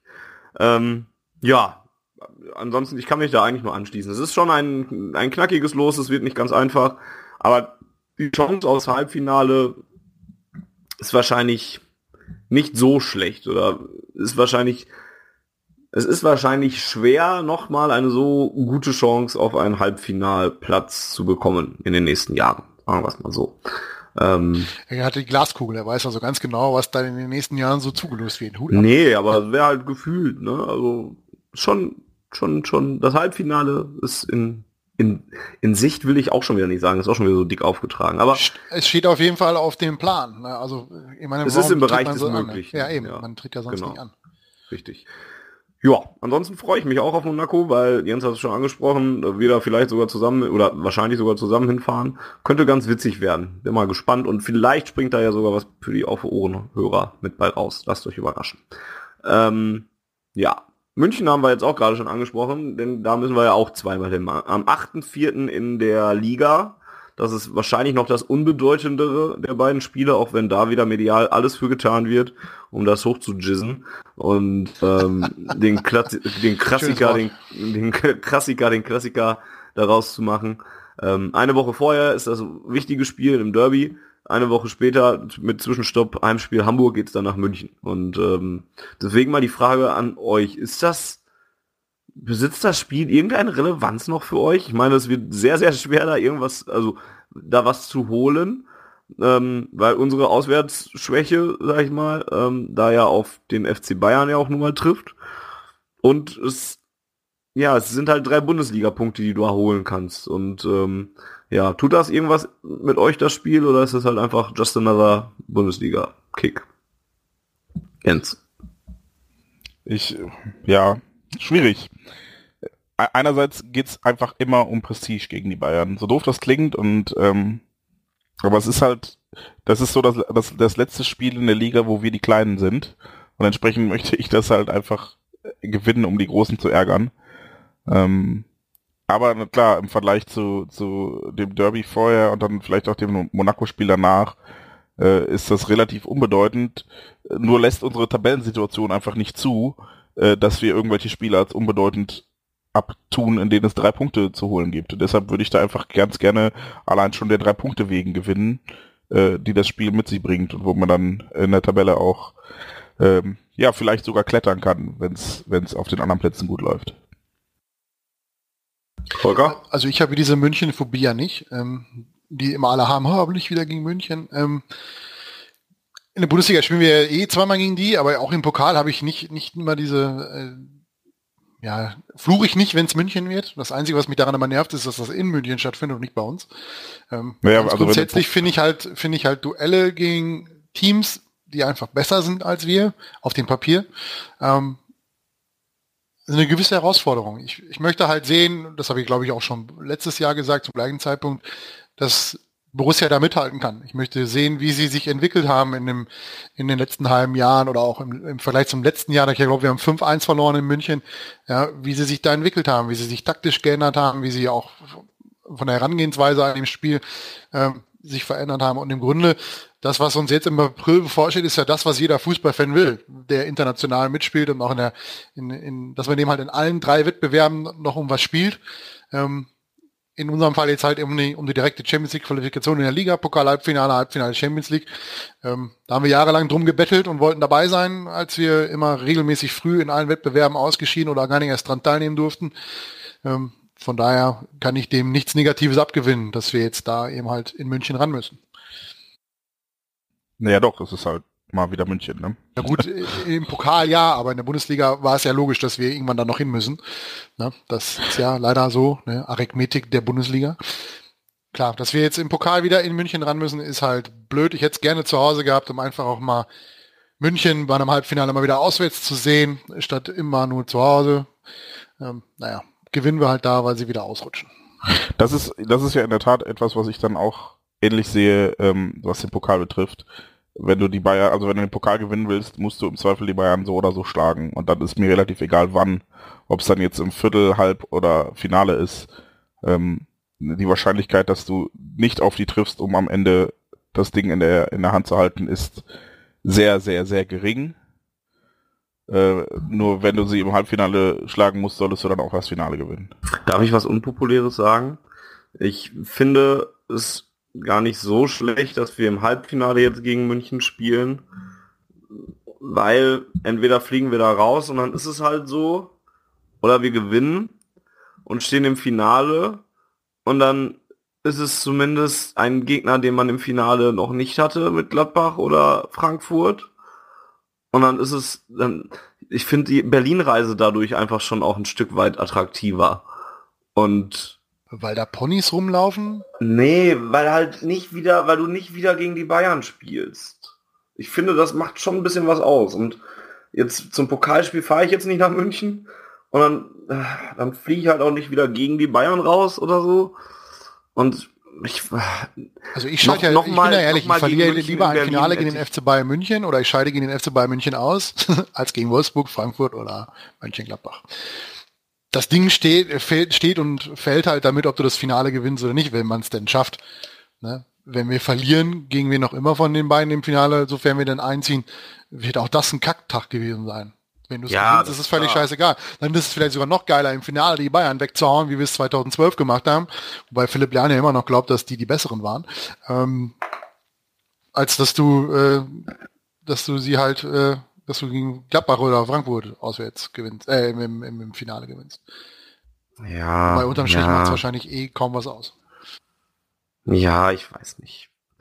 Irgendwie, ich kann es auch nicht genau erklären, aber irgendwie, ich hätte, ich, ich muss, ich, ich hätte auf jeden Fall weniger Bock, nochmal nach Berlin zu fahren. Und da, auch das, das ist auch schon bescheuert, diesen Satz überhaupt zu sagen. Es zeigt auch schon, Ja, wie weit also. wir mittlerweile sind. Ne? Ich hätte weniger Bock, nach Berlin zu fahren, um nochmal gegen München zu spielen, als gegen jemand anderen. Also, ja. Es zeigt halt auch so ein bisschen, wie, wie verwirrt man auch ist, ne? Ja, dass man jetzt komplett. häufig daran teilgenommen hat. Ich meine, äh, wie- es- ich erinnere mich noch an die Jahre äh, vor 2008, wo wir uns echt geärgert haben, dass so Mannschaften wie Bielefeld im Halbfinale stehen oder Duisburg im Finale gegen die Blauen, wo du immer nur denkst, wieso wir eigentlich nicht? Weil jetzt steht man halt, glaube ich, zum dritten Mal hat man jetzt im, im Finale gestanden hintereinander und äh, zum, keine Ahnung, fünften oder sechsten Mal in den letzten sieben Jahren im, im Halbfinale des DP-Pokals.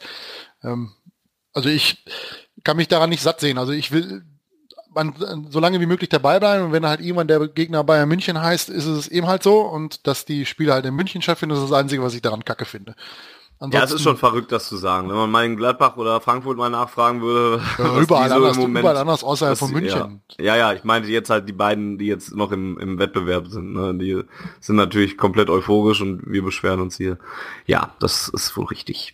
Ähm, vor dem München-Pokalspiel melden wir uns wahrscheinlich mit einer normalen Ausgabe noch einmal wieder, deswegen brauchen wir da vielleicht jetzt gar nicht so vertiefend drauf eingehen, aber das sind so die Highlights, die es gibt im April. Ähm, Derby, zweimal München, zweimal Monaco und dann gibt's noch ähm, ein Heimspiel gegen Hamburg, wo man äh, zumindest am Anfang des Tages zwei Jahre zu Hause ungeschlagen sein wird im Westfalenstadion. Und es macht mir ein wenig Angst, dass wir dann ausgerechnet gegen Hamburg spielen an diesem Geburtstag. Aber naja. Ähm, dann spielen wir noch gegen Frankfurt zu Hause und äh, in Gladbach auswärts äh, zwischen dem Monaco-Rückspiel und dem Pokal äh, Halbfinale. Liegt auch sehr, sehr ungünstig. Ähm, und am Ende des Monats geht es noch zu Hause gegen den FC. Ja, Neun Spiele in vier Wochen.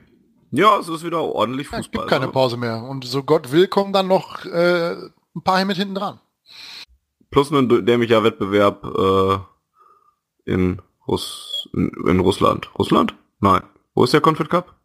Russland. In Russland. Wie, wohin du schon wieder denkst. Also ich denke nur Vor bis Cardiff maximal. Danach ist Ja, eben. für Ich mich denke aber vor allen. Dingen erst recht nicht an, an Confed Cup oder was. Ich denke immer an die armen Leute, die dieses unsinnige Turnier äh, spielen müssen. Ich habe auch heute nur was gelesen darüber, dass sich wer beschwert hat darüber. Über das Also so Gott will, kommen wir direkt danach nach Köln dann nochmal äh, zwei englische Wochen. Und äh, ja, das ist das Ziel. das ist das Ziel. Das will man ja haben. Diese englischen Wochen wird Mario Götze verpassen, ähm, so wie den Rest der Saison Oh, das auch. war sehr schön smooth, ey. Muss Und- ja mal kurz. ja, du versa versaust es immer Das ist- dadurch, das dass ist du Sinn sagst, Zweck der Sache. ist. Einerseits möchte ich dich So komplimentieren. Ja, ja, richtig. Einerseits ein Kompliment machen und andererseits mit diesem Kompliment alles kaputt machen. So ein Kompliment mit einem Dolch in den Rücken. Ja. So kenne ich dich. äh, ja. Mario Ja, Götze. Mario Götze will das ver verpassen, hast du gesagt. Genau, der wird das verpassen, denn ähm, ja, so ein bisschen aus dem Nichts kam äh, vor einigen Wochen, weiß ich gar nicht wann genau, vor zwei, drei Wochen, kam die Nachricht, dass man mittlerweile weiß, warum Mario Götze so oft äh, ja, Muskelbeschwerden ähm, hatte und, und immer wieder ja kurzzeitig verletzt ausgefallen ist und nie so ganz in Form kam. Und ähm, ja, der BVB hat kommuniziert, dass es sich um eine Stoffwechselkrankheit handelt ähm, bei Mario Götze und die sich dann logischerweise auch auf ähm, die Muskulatur ähm, des äh, Spielers auswirkt. Und man wüsste genau, was es ist jetzt endlich, nach mehreren Anläufen und mehreren Versuchen, das herauszufinden. Und nun könnte man es therapieren und das werde man tun und Mario Götze wolle möglichst schnell wieder einsteigen. Und dann hatte es sich damit dann auch erst. Jetzt gab es vor, vor einer Woche oder so noch die Wasserstandsmeldung, dass im Moment alles nach Plan läuft und Götze auf einem, einem guten Weg sei. Ähm, Auf einem guten Weg, um dann äh, zum Beginn der Genau. Saison voll einsatzfähig zu sein. Genau. Götze selber hat ja verlauten lassen, dass er auch so schnell wieder dem Team helfen möchte, wie es geht.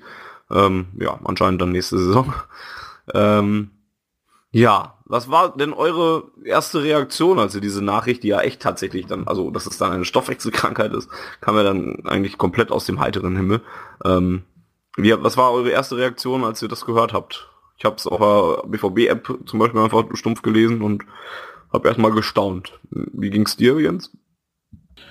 Jein, ja, ja, also was heißt Jein? Ich kann, mich gar nicht so genau dran erinnern. Ich war so ein bisschen, ähm, ja, schockiert, erleichtert, ähm, kann das schlecht in Worte fassen. So, so, also ich persönlich hatte jetzt bisher äh, immer das Glück, dass mich noch nie irgendwie oder auch mein, mein näheren Bekanntenkreis eine wirklich schwerwiegende Diagnose erreicht hat, ähm, wo es vorher ein ungeklärtes Leiden gab, aber offensichtlich gab es dieses Leiden und ich kann mir durchaus vorstellen, dass das für, für Mario und sein direktes Umfeld relativ befreiend war, äh, jetzt zu wissen, was es ist. Ähm, ich war, glaube ich, zum ersten Mal in dieser Saison äh, hatte ich, hatte ich ein bisschen Mitgefühl mit Mario Götze und habe mir nicht gedacht, ja, ist Pech, sondern erstes Mal, als ich gedacht habe, okay, äh, jetzt wünsche ich dem erstmal, dass er wieder fit wird, denn ich glaube, dass es auch abseits des Fußballs vielleicht ziemlich scheiße ist und einen ziemlich mitnehmen kann, einfach wenn man ähm, seiner Profession und dann sicherlich auch etwas, was man liebt, nicht machen kann, äh, weil man halt irgendwie körperlich dauernd aus der Bahn geworfen wird.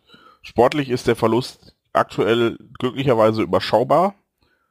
Und ähm, um da jetzt in diese ökologische, nein, ökonomische Sicht zu gehen, äh, für den BVB natürlich sehr teuer gewesen, aber ähm, ich wünsche ihm erstmal einfach nur alles Gute und, und hoffe, dass es, dass er irgendwann wieder erfolgreich Fußball spielen kann und da er aktuell und vermutlich zu dem Zeitpunkt dann auch weiterhin unser Trikot tragen wird, wünsche ich mir erst recht, dass er guten Fußball spielt, denn das ist das einzige, äh, womit er mich irgendwie noch überzeugen kann. Und ja, also ich habe so ein bisschen die Hoffnung, dass man, äh, da- dass es dann so ein bisschen den Gündogan-Effekt gibt und er danach einfach wirklich jetzt endgültig äh, fit wird und dann vielleicht auch endlich mal wieder das abrufen kann, was er jetzt lange Zeit nicht abrufen konnte. Denn mein Eindruck war halt wirklich, ich, ich hatte das, glaube ich, in, in einer der vorigen Ausgaben schon mal gesagt, wenn wir den schon zurückholen müssen, dann holt doch bitte wenigstens den von 2011 zurück und nicht diesen langsamen, diesen trägen, den der, der diese gesamte Explosivität und all das, was, was Mario Götze zu seiner Zeit bei uns ausgemacht hat und was ihn so, so wertvoll gemacht hat und ja, so trickreich und vor allen Dingen auch gut im Eins gegen Eins, das hat er ja alles verloren. Und ähm, das, was man so liest, ähm, teilweise eben aus der Süddeutschen, aber eben nicht von Freddy Röckenhaus, das ist total interessant gewesen, dass da halt auch Artikel kamen, die eben nicht von Freddy stammen, ähm, zielt halt alles auch darauf ab, dass das die, die Muskel ein bisschen lähmt und dass deshalb diese Schnellkraft und sowas, dass das alles so ein bisschen verloren geht dadurch. Und ähm, vielleicht kriegen wir ja dann in der Tat in der kommenden oder ja, zumindest irgendwann im Laufe der kommenden Saison den Mario Götze zu sehen, den wir hier vor fünf, sechs Jahren gesehen haben. Ich hoffe, ich klinge nicht allzu ignorant, wenn ich das jetzt sage, aber mh, mir wurde auch erst so im, im Laufe der Zeit dann auch, also nachdem diese Meldung kam und ich ein bisschen mich näher damit beschäftigt habe, wurde mir auch erst richtig klar, was dahinter steckt und was diese Diagnose überhaupt bedeutet, weil vorher habe ich mich einfach auch nie wirklich damit beschäftigt, weil, weil ich es nicht musste, weil ich auch, weil, weil ich, weil ich auch keinen, keinen kenne, der, der sowas Vergleichbares hat, auch wenn man ja gar nicht genau weiß, was Mario Götze jetzt hat.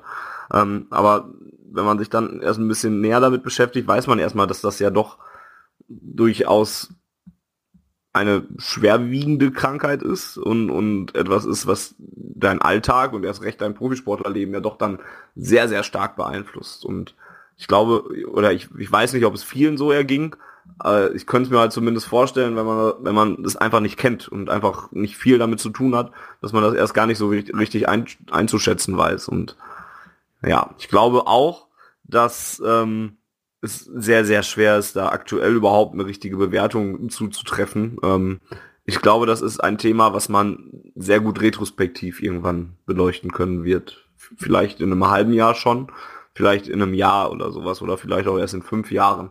Ähm, dass man dann halt sagen wird, können wird, vielleicht, wenn es gut läuft, ja, jetzt hat man das endlich rausgefunden, gut, dass man es gefunden hat, denn das war der Schritt, den Mario Götze brauchte, um aus diesem Leistungsloch, aus, aus seiner Formkrise äh, rauszukommen. Und also wenn man es rein auf das Sportliche erstmal reduziert. Und das, das ist das, was, was er gebraucht hat zu diesem Zeitpunkt, um wieder zu dem Mario Götze zu werden, wie du es gerade gesagt hast, der, den man kennt und, und den man eigentlich auch verpflichten wollte.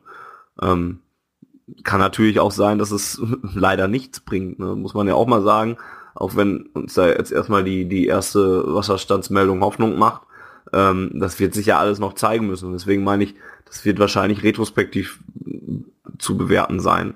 Und ähm, ja, jetzt habe ich so viel geredet und ja, Ernst hat gerade was geredet, Volker hat noch gar nichts dazu gesagt. Weißt du noch, wie du reagiert hast, als du das erste Mal davon gehört hattest? Darf ich ehrlich sein? Ja, bitte. Im ersten Moment habe ich mich mehr fürchterlich über deinen Tweet aufgeregt, den du dann danach wieder gelöscht hast. Ja, ähm, das war zum Beispiel ein Beispiel dafür, dass, dass ich mir über die Ausmaße dieser Krank äh, äh Erkrankung gar nicht äh, bewusst war und deswegen habe ich den Tweet dann auch nachher wieder ist, zurückgezogen. Ist ein guter Cliffhanger äh, zu meiner zu meinem eigentlichen Thema. Ähm, man sieht halt daran sehr sehr gut ähm, oder kann sich ungefähr vorstellen, wie viel Druck es im Vorfeld Mario Götze sich wahrscheinlich selber gemacht haben, wieder herauszufinden, warum es ihm körperlich so ergeht, wie es ihm ergeht. Ja, es hat ja, es ist ja scheinbar nicht sofort diagnostiziert worden. Es ist ja wohl das, was man weiß. dass er also schon etwas länger an der an der äh, Ursachenforschung dran ist, dass man versucht herauszufinden, woran seine Symptomatik, die er diesbezüglich hatte, herauszufinden weil er natürlich sich wahrscheinlich auch fragt, warum sind meine Leistungen oder warum kann ich nicht mehr das Niveau halten, was ich vorher mal hatte? Und dann liest du natürlich dann so Schwachköpfe wie äh, Lothar Matthäus, ja, der dann, warum auch immer, sich solche Menschen, die mal irgendwann vor 30 Jahren für Deutschland mal ein bisschen gut Fußball gespielt haben, äh, sich dann medial so aufplustern können. Ähm, sich dann eben halt äh, ihm dazu geraten hat, er möge doch bitte nach China gehen und all die ganze mediale Kritik, die man ihm halt so einsteckt. Und diesen Druck, den er hat. Er weiß, dass, dass es körperlich bei ihm nicht läuft. Er weiß aber nicht, woran es liegt. Also kannst du damit auch nicht an die Öffentlichkeit gehen oder du gehst damit an die Öffentlichkeit äh, mit deinem Krankheitsbild. Das willst du ja vielleicht auch nicht unbedingt. Also ich glaube, dass, dass der Druck, den, den er hat oder den er hatte, bis zu dem Thema, wo es rausgekommen ist, ähm, extrem groß war für ihn. Ähm, ich bin ehrlich gesagt froh, dass es den Weg gegangen sind oder dass sie den Weg gegangen sind, die Krankheitsgeschichte zu veröffentlichen. Ähm, auch auf die Gefahren, dass es eben halt so Reaktionen gibt wie von dir, aber da gab es noch viele, viele andere ähm, Reaktionen, die da eher so ein bisschen despektierlich gewesen sind am Anfang, ähm, die ihm auch heute noch nicht glauben, dass es, dass es äh, eine Stoffwechselkrankheit ist, sondern dass es nur vorgeschoben ist. Ähm, Finde ich ein bisschen schade, dass man das so macht, aber gut. Ähm, er muss den richtigen Weg finden. In meiner Meinung nach hat er den richtigen Weg gefunden, indem er das veröffentlicht hat. Und jetzt jeder weiß, wo er dran ist, ob er das jetzt ernst nimmt oder nicht. Muss jeder für sich selber entscheiden. Ähm, ich persönlich wünsche ihm da alles Gute, dass er das, dass er das irgendwie in den Griff kriegt und äh, dass er so Fußball spielen kann, äh, wie, wie es am besten für ihn möglich ist. Und wenn es halt nicht geht, weil man die Geschichte nicht in den Griff kriegt, boah, dann äh, bleibt ihm wohl vielleicht nicht viel anderes übrig, als seine Karriere zu beenden. Aber soweit ich, will man ja noch nicht denken. Ich wollte gerade sagen, soweit möchte ich dann in der Tat. Also ich hab, Ja, aber diese Frage ja musst du dir ja trotzdem schon irgendwo stellen. Ne? Und die also hat er sich mit Sicherheit auch selber gestellt. weil, sicherlich. Auch ich einige Ich weiß nicht, wie sich's ausgewirkt hat, aber die, die, es war ja offensichtlich, dass Mario, äh, dass Mario Götze, ich fast Marco Reus gesagt, der hat es definitiv nicht, ähm, aber Mario Götze ein Gewichtsproblem hat.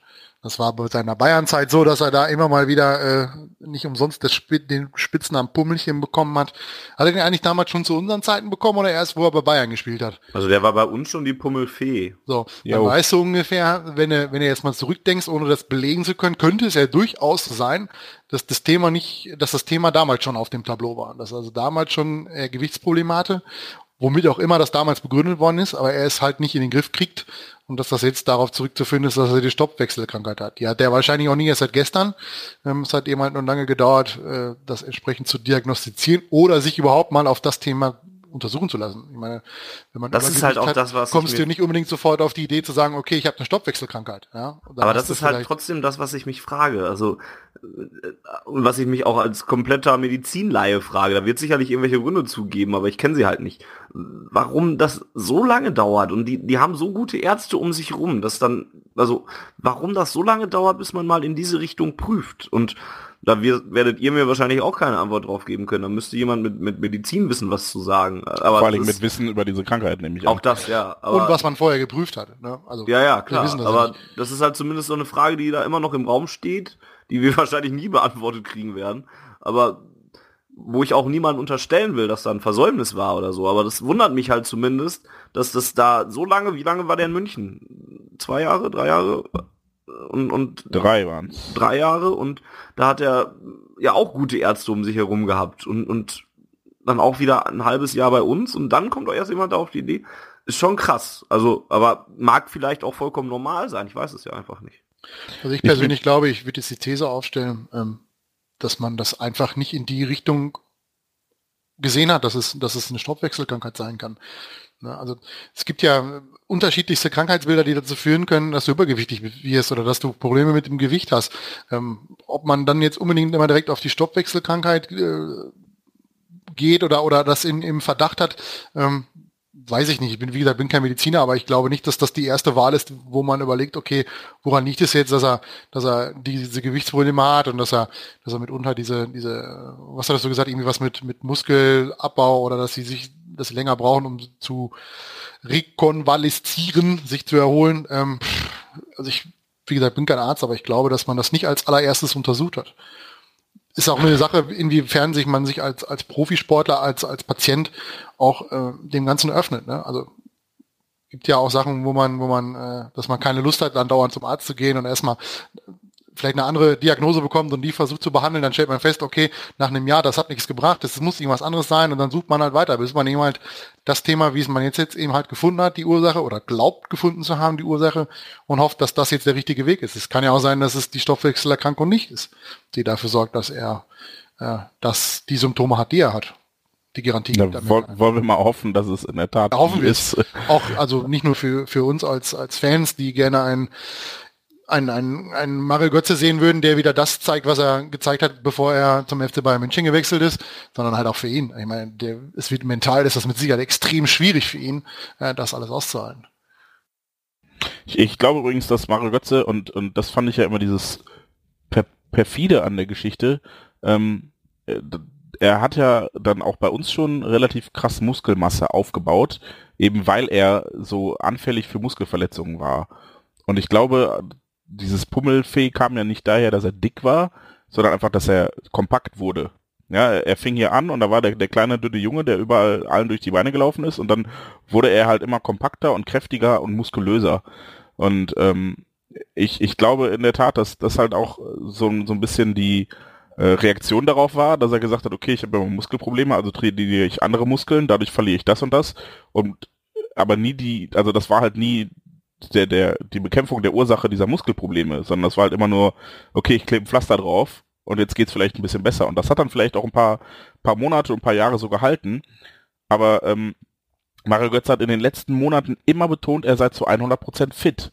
Und das kaufe ich ihm insofern jetzt ab, als dass ich schon glaube, dass er halt nach seinen Möglichkeiten alles dafür getan hat, um so austrainiert zu sein, wie es geht.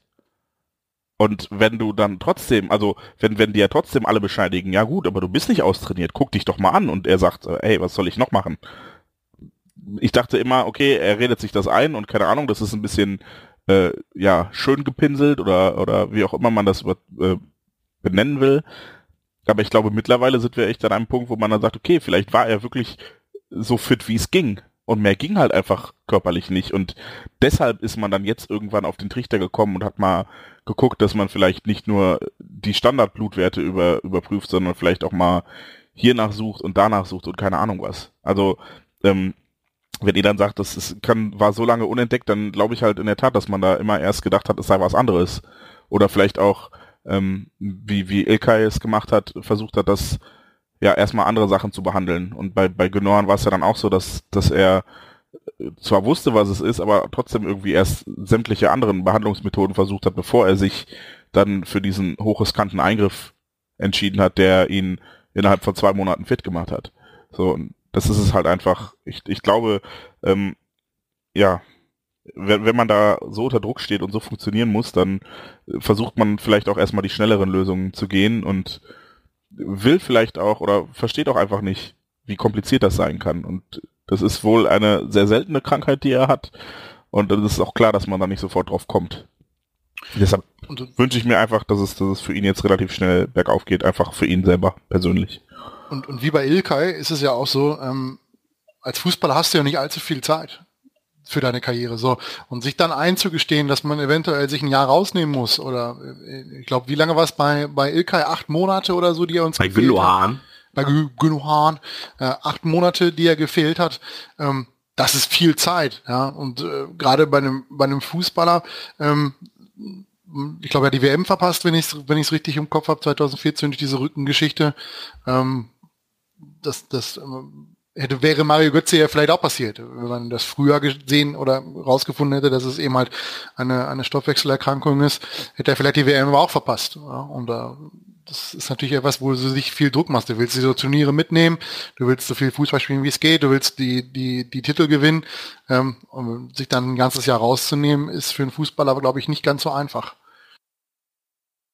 Ja, es ist ein sehr schwieriges und komplexes Thema. Ne? Also man könnte auch die Frage aufwerfen, ähm, inwiefern der Verein sowas einplanen, wissen muss, bevor man jemanden für 20, 25 Millionen unter Vertrag nimmt. Ist aber tatsächlich in all der Komplexität echt schwer von außen zu bewerten und wie ich eben schon gesagt habe, da wird man sehr viel, glaube ich, retrospektiv dann ähm, in geraumer Zeit mal drüber reden können ähm, und vielleicht und hoffentlich zu einer Bewertung kommen, die positiv für Mario Götze und damit auch für Borussia Dortmund ist. Ist auf jeden Fall ja schwierig, aber auch irgendwo spannend finde ich, ähm, das jetzt weiter zu verfolgen. Also ich bin zumindest gespannt, ob man Mario Götze jetzt wieder auf den Weg kriegt, ähm, den man gerne möchte. Sonst noch jemand zu Mario und der Stoffwechselkrankheit?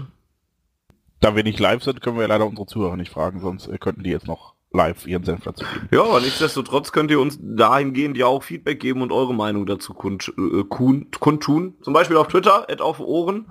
Da könnten wir in den nächsten Tagen ja durchaus auch eure Meinung nochmal retweeten, damit wir das ein bisschen sammeln oder ähm, ja, als Mail auch gerne an podcast.schwanzgelb.de. Ja, Ansonsten haben wir in, haben wir über die Spiele und den Trend gesprochen, den Borussia Dortmund in den letzten Wochen genommen hat und darüber, dass man doch einige gute Schritte gemacht hat und sich ein bisschen nach oben bewegt hat. Und ähm, damit einhergehend ist auch die Tatsache, dass Thomas Tuchel, der, über den wir auch geredet haben in der letzten Ausgabe noch und über äh, die Kritik an ihm, ähm, der mittlerweile so ein bisschen rausgekommen ist aus dieser ganzen Kritik weil er ähm, ja die Ergebnisse halt eingefahren hat, weil er ähm, das Spielsystem überzeugender war, weil er ich glaube auch, weil er sich Sympathie ein bisschen, so zumindest bei mir er, erarbeitet hat, weil er Emotionen gezeigt hat ähm, und, und sich mit manchen Äußerungen ja sogar auf Seiten der Fans gestellt hat. Also da hat er Pluspunkte gesammelt bei mir auf der rein persönlichen Ebene. Pluspunkte gesammelt hat er auf der sportlichen Ebene dadurch, dass es eben jetzt besser aussieht, als es noch in der Hinrunde aussah. Ähm, ja, deswegen als erstes vielleicht die Frage an euch, ähm, ich, weil ich auch gar nicht mehr genau im Kopf hat, wie, wie kritisch ihr Thomas Tuchel gesehen habt ähm, vor anderthalb Monaten und ob sich da etwas geändert hat. Volker war wahrscheinlich gar nicht so kritisch vor anderthalb Monaten, würde ich vermuten. Also mir gefällt, dass er, dass er in, in der Winterpause da ein bisschen Interviews gegeben hat. Ähm, ich glaube, Sky Sport News AD hat da eins gegeben, Sportschau, glaube ich, ähm, sprich WDR. Das fand ich ganz gut, weil das so das, den Kritikpunkt konnte ich nachvollziehen, dass er so gar nicht während der Saison irgendwie Interviews gab, um noch so ein bisschen zu erklären, was hat er eigentlich vor, wo will er eigentlich hin, ähm, fußballerisch gesehen. Ähm, das fand ich gut. Die Entwicklung sollte er dringend beibehalten, auch in der, in der Sommerpause zu sagen, was will er, sportlich mit dem BVB, wo will er hin, wo will er mit der Mannschaft hin. Ähm, was ich ein bisschen schade fand, ist, dass das ganze Thema, wo er sich volles Brett vor die Fanszene gestellt hat, also vor die Südtribüne, vor allen BVB-Fans, dass das so fürchterlich untergegangen ist. Ähm, wenn ein gewisser Jürgen Klopp das gesagt hätte, hätten sie ihm wahrscheinlich eine Parade abgehalten dafür, für diese Aussagen und äh, hätten ihn wochenlang gefeiert, ähm, weil er so ein toller Typ ist. Bei Thomas Tuchel ist es leider komplett untergegangen. Es war kaum Thema medial. Ähm, fand ich sehr, sehr schade. Ähm, dass das kaum beachtet Es worden passte halt auch nicht in alle, alle Fans sind scheiße äh, in die Berichterstattung rein. Ah, gut, Also, aber ich sag mal, selbst, selbst von, von, von äh, Fanseite ist das Thema ja kaum Thema gewesen. Also ähm, fand ich ein bisschen schade. Also hätte ich, hätte ich mir ein bisschen mehr erwartet, dass das ein bisschen auch Anklang findet bei denen, die ihn kritisch sehen. Ähm, ich glaube, dass, dass die, die ihn damals richtig kritisch gesehen haben, es auch noch heute tun werden. Bei jeder Rotation, bei jeder taktischen Veränderung, die in die Hose geht, ist er der Erste, der die Biene dafür hinhalten muss. Ähm, ja, menschlich wird er halt nie der zweite Jürgen Klopp. Das war aber von Anfang an klar und äh, solange es sportlich läuft, äh, bin ich mit allem zufrieden, was er macht. Also das ist die Hauptsache. Es muss sportlich funktionieren, dass er nicht die Nähe zu den Leuten hat und auch nicht zum zu, zu Watzke und so weiter hat, äh, dass sie sich nicht abends zum Skatspielen treffen. Mein Gott, das ist halt so. Er ist Angestellter des Vereins und äh, der soll seinen Job machen, solange er den gut tut oder gut macht, ist alles in Ordnung, für, aus meiner Sicht. Jense, du warst kritischer. Ja, ja, ja, aber ich habe auch, glaube ich, weiß gar nicht, ob ich das, hatten wir nicht schon eine Ausgabe seit der Winterpause? Ja. Ja, da, da ging es um das. Emotionale, ja, ja. Ja, da habe ich auf jeden Fall auch schon gesagt, dass ich ziemlich gut fand, dass er jetzt auch endlich mal den Mund aufmacht und ähm, leider halt dann äh, auf der anderen Seite ihm, ihm ja zum Verhängnis wurde, dass sein sportlich nicht mehr stimmte. Ähm, was man halt letztes Jahr immer so gesagt hat, so ja, ist doch sportlich gut, warum soll er denn den Mund aufmachen? Und dann war es halt sportlich scheiße und er hat den Mund nicht aufgemacht. Ähm, deshalb ist es da auf beiden, auf beiden Ebenen besser geworden. Ähm, das ändert nichts, glaube ich, so wie Volker gerade sagte, es gibt Leute, die mögen ihn einfach nicht und die werden ihn auch jetzt nicht mögen. Ähm, ich glaube aber auch, dass ähm, man jetzt nicht anfangen sollte, äh, rumzulaufen und mit breiter und stolz geschulter Brust, ja, äh, ihr Hater, Thomas Tuchel war schon immer der Geilste. So, ich, ich glaube, es gibt nach wie vor valide Kritikpunkte. Ähm, ähm, und äh, ja, da gehört jetzt zum Beispiel jetzt die Rotation hinzu. Das sind ja auch Dinge, wo er vielleicht ein bisschen dazugelernt hat oder seine, seine Ansichten geändert hat. Und ähm, dieser Lernprozess und dieses äh, vielleicht auch einfach mal Fehler eingestehen oder äh, selbst wenn er das nicht getan hat, aber trotzdem jetzt aus, aus irgendeinem Grund äh, Dinge anders macht, als er sie vorher gemacht hat, das, das ist ja etwas super Positives und das nötigt mir dann auch Respekt ab, ohne dass ich Tuchel jemals irgendwie doof fand, sondern ich fand halt einfach doof, wie, wie ja, er sich verhalten hat. Und ich glaube, ich habe auch beim letzten Mal schon gesagt, dass ich mir gar nicht sicher bin, dass das immer so ähm, Tuchels Schuld war und dass er vielleicht auch manchmal einfach von, von außen äh, oder, oder von oben ein bisschen so unter Verschluss gehalten wurde. Ähm, deshalb fand ich das alles und auch, auch was Volker sagt, diese, die Äußerungen rund um äh, das Leipzig-Spiel, beziehungsweise dann beim, rund um das Wolfsburg-Spiel, über das Leipzig-Spiel, das, das fand ich alles, alles super gut. Ähm, und ähm, hätte mir auch gewünscht, dass das ein bisschen mehr Beachtung findet, kann aber auch verstehen, auf der anderen Seite, dass halt äh, zu dem Zeitpunkt größere Geschichten woanders lagen als bei Thomas Tuchel, der sagt, hey yo Leute, ne, die, die, die ihr da aussperrt, sind halt auch die, die letztes Jahr gegen Mainz hier einem, einem, bei einem großen Unglück eine unfassbare Sensibilität gezeigt haben.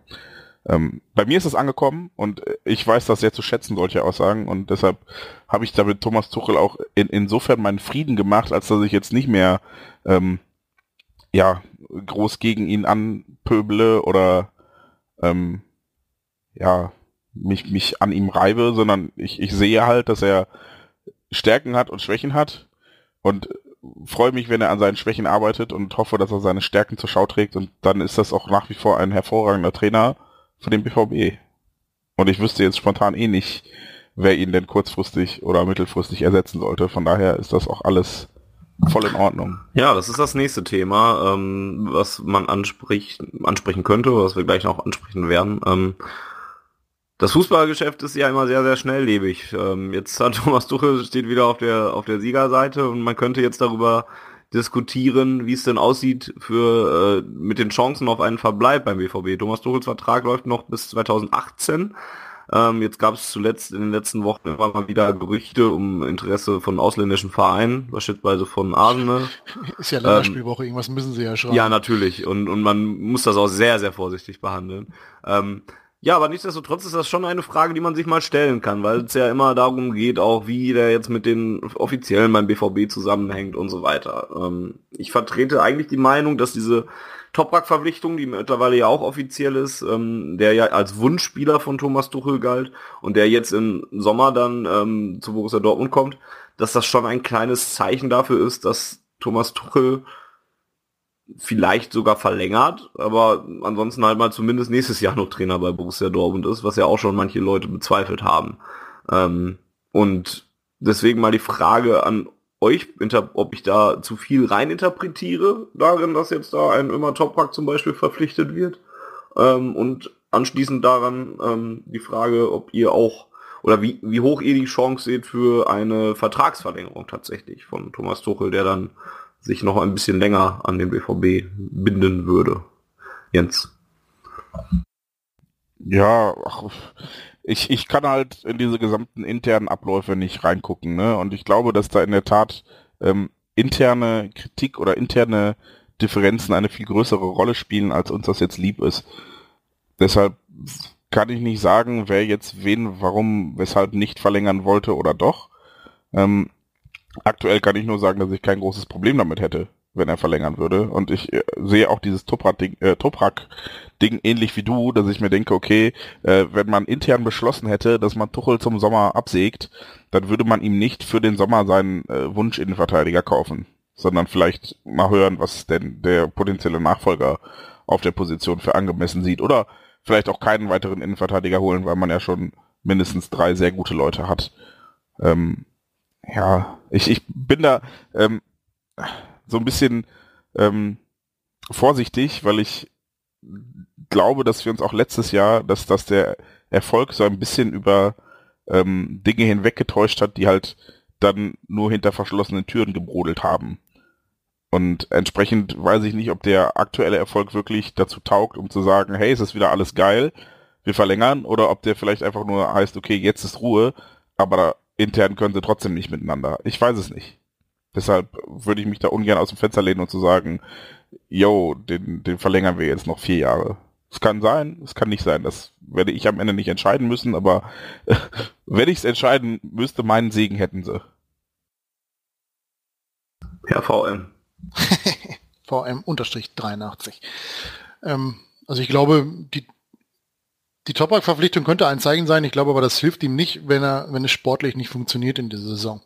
Also man hat den, man hat ja Toprak zu einem Zeitpunkt verpflichtet, wo das mit der Champions League noch, noch viel wackeliger war, als es jetzt ist.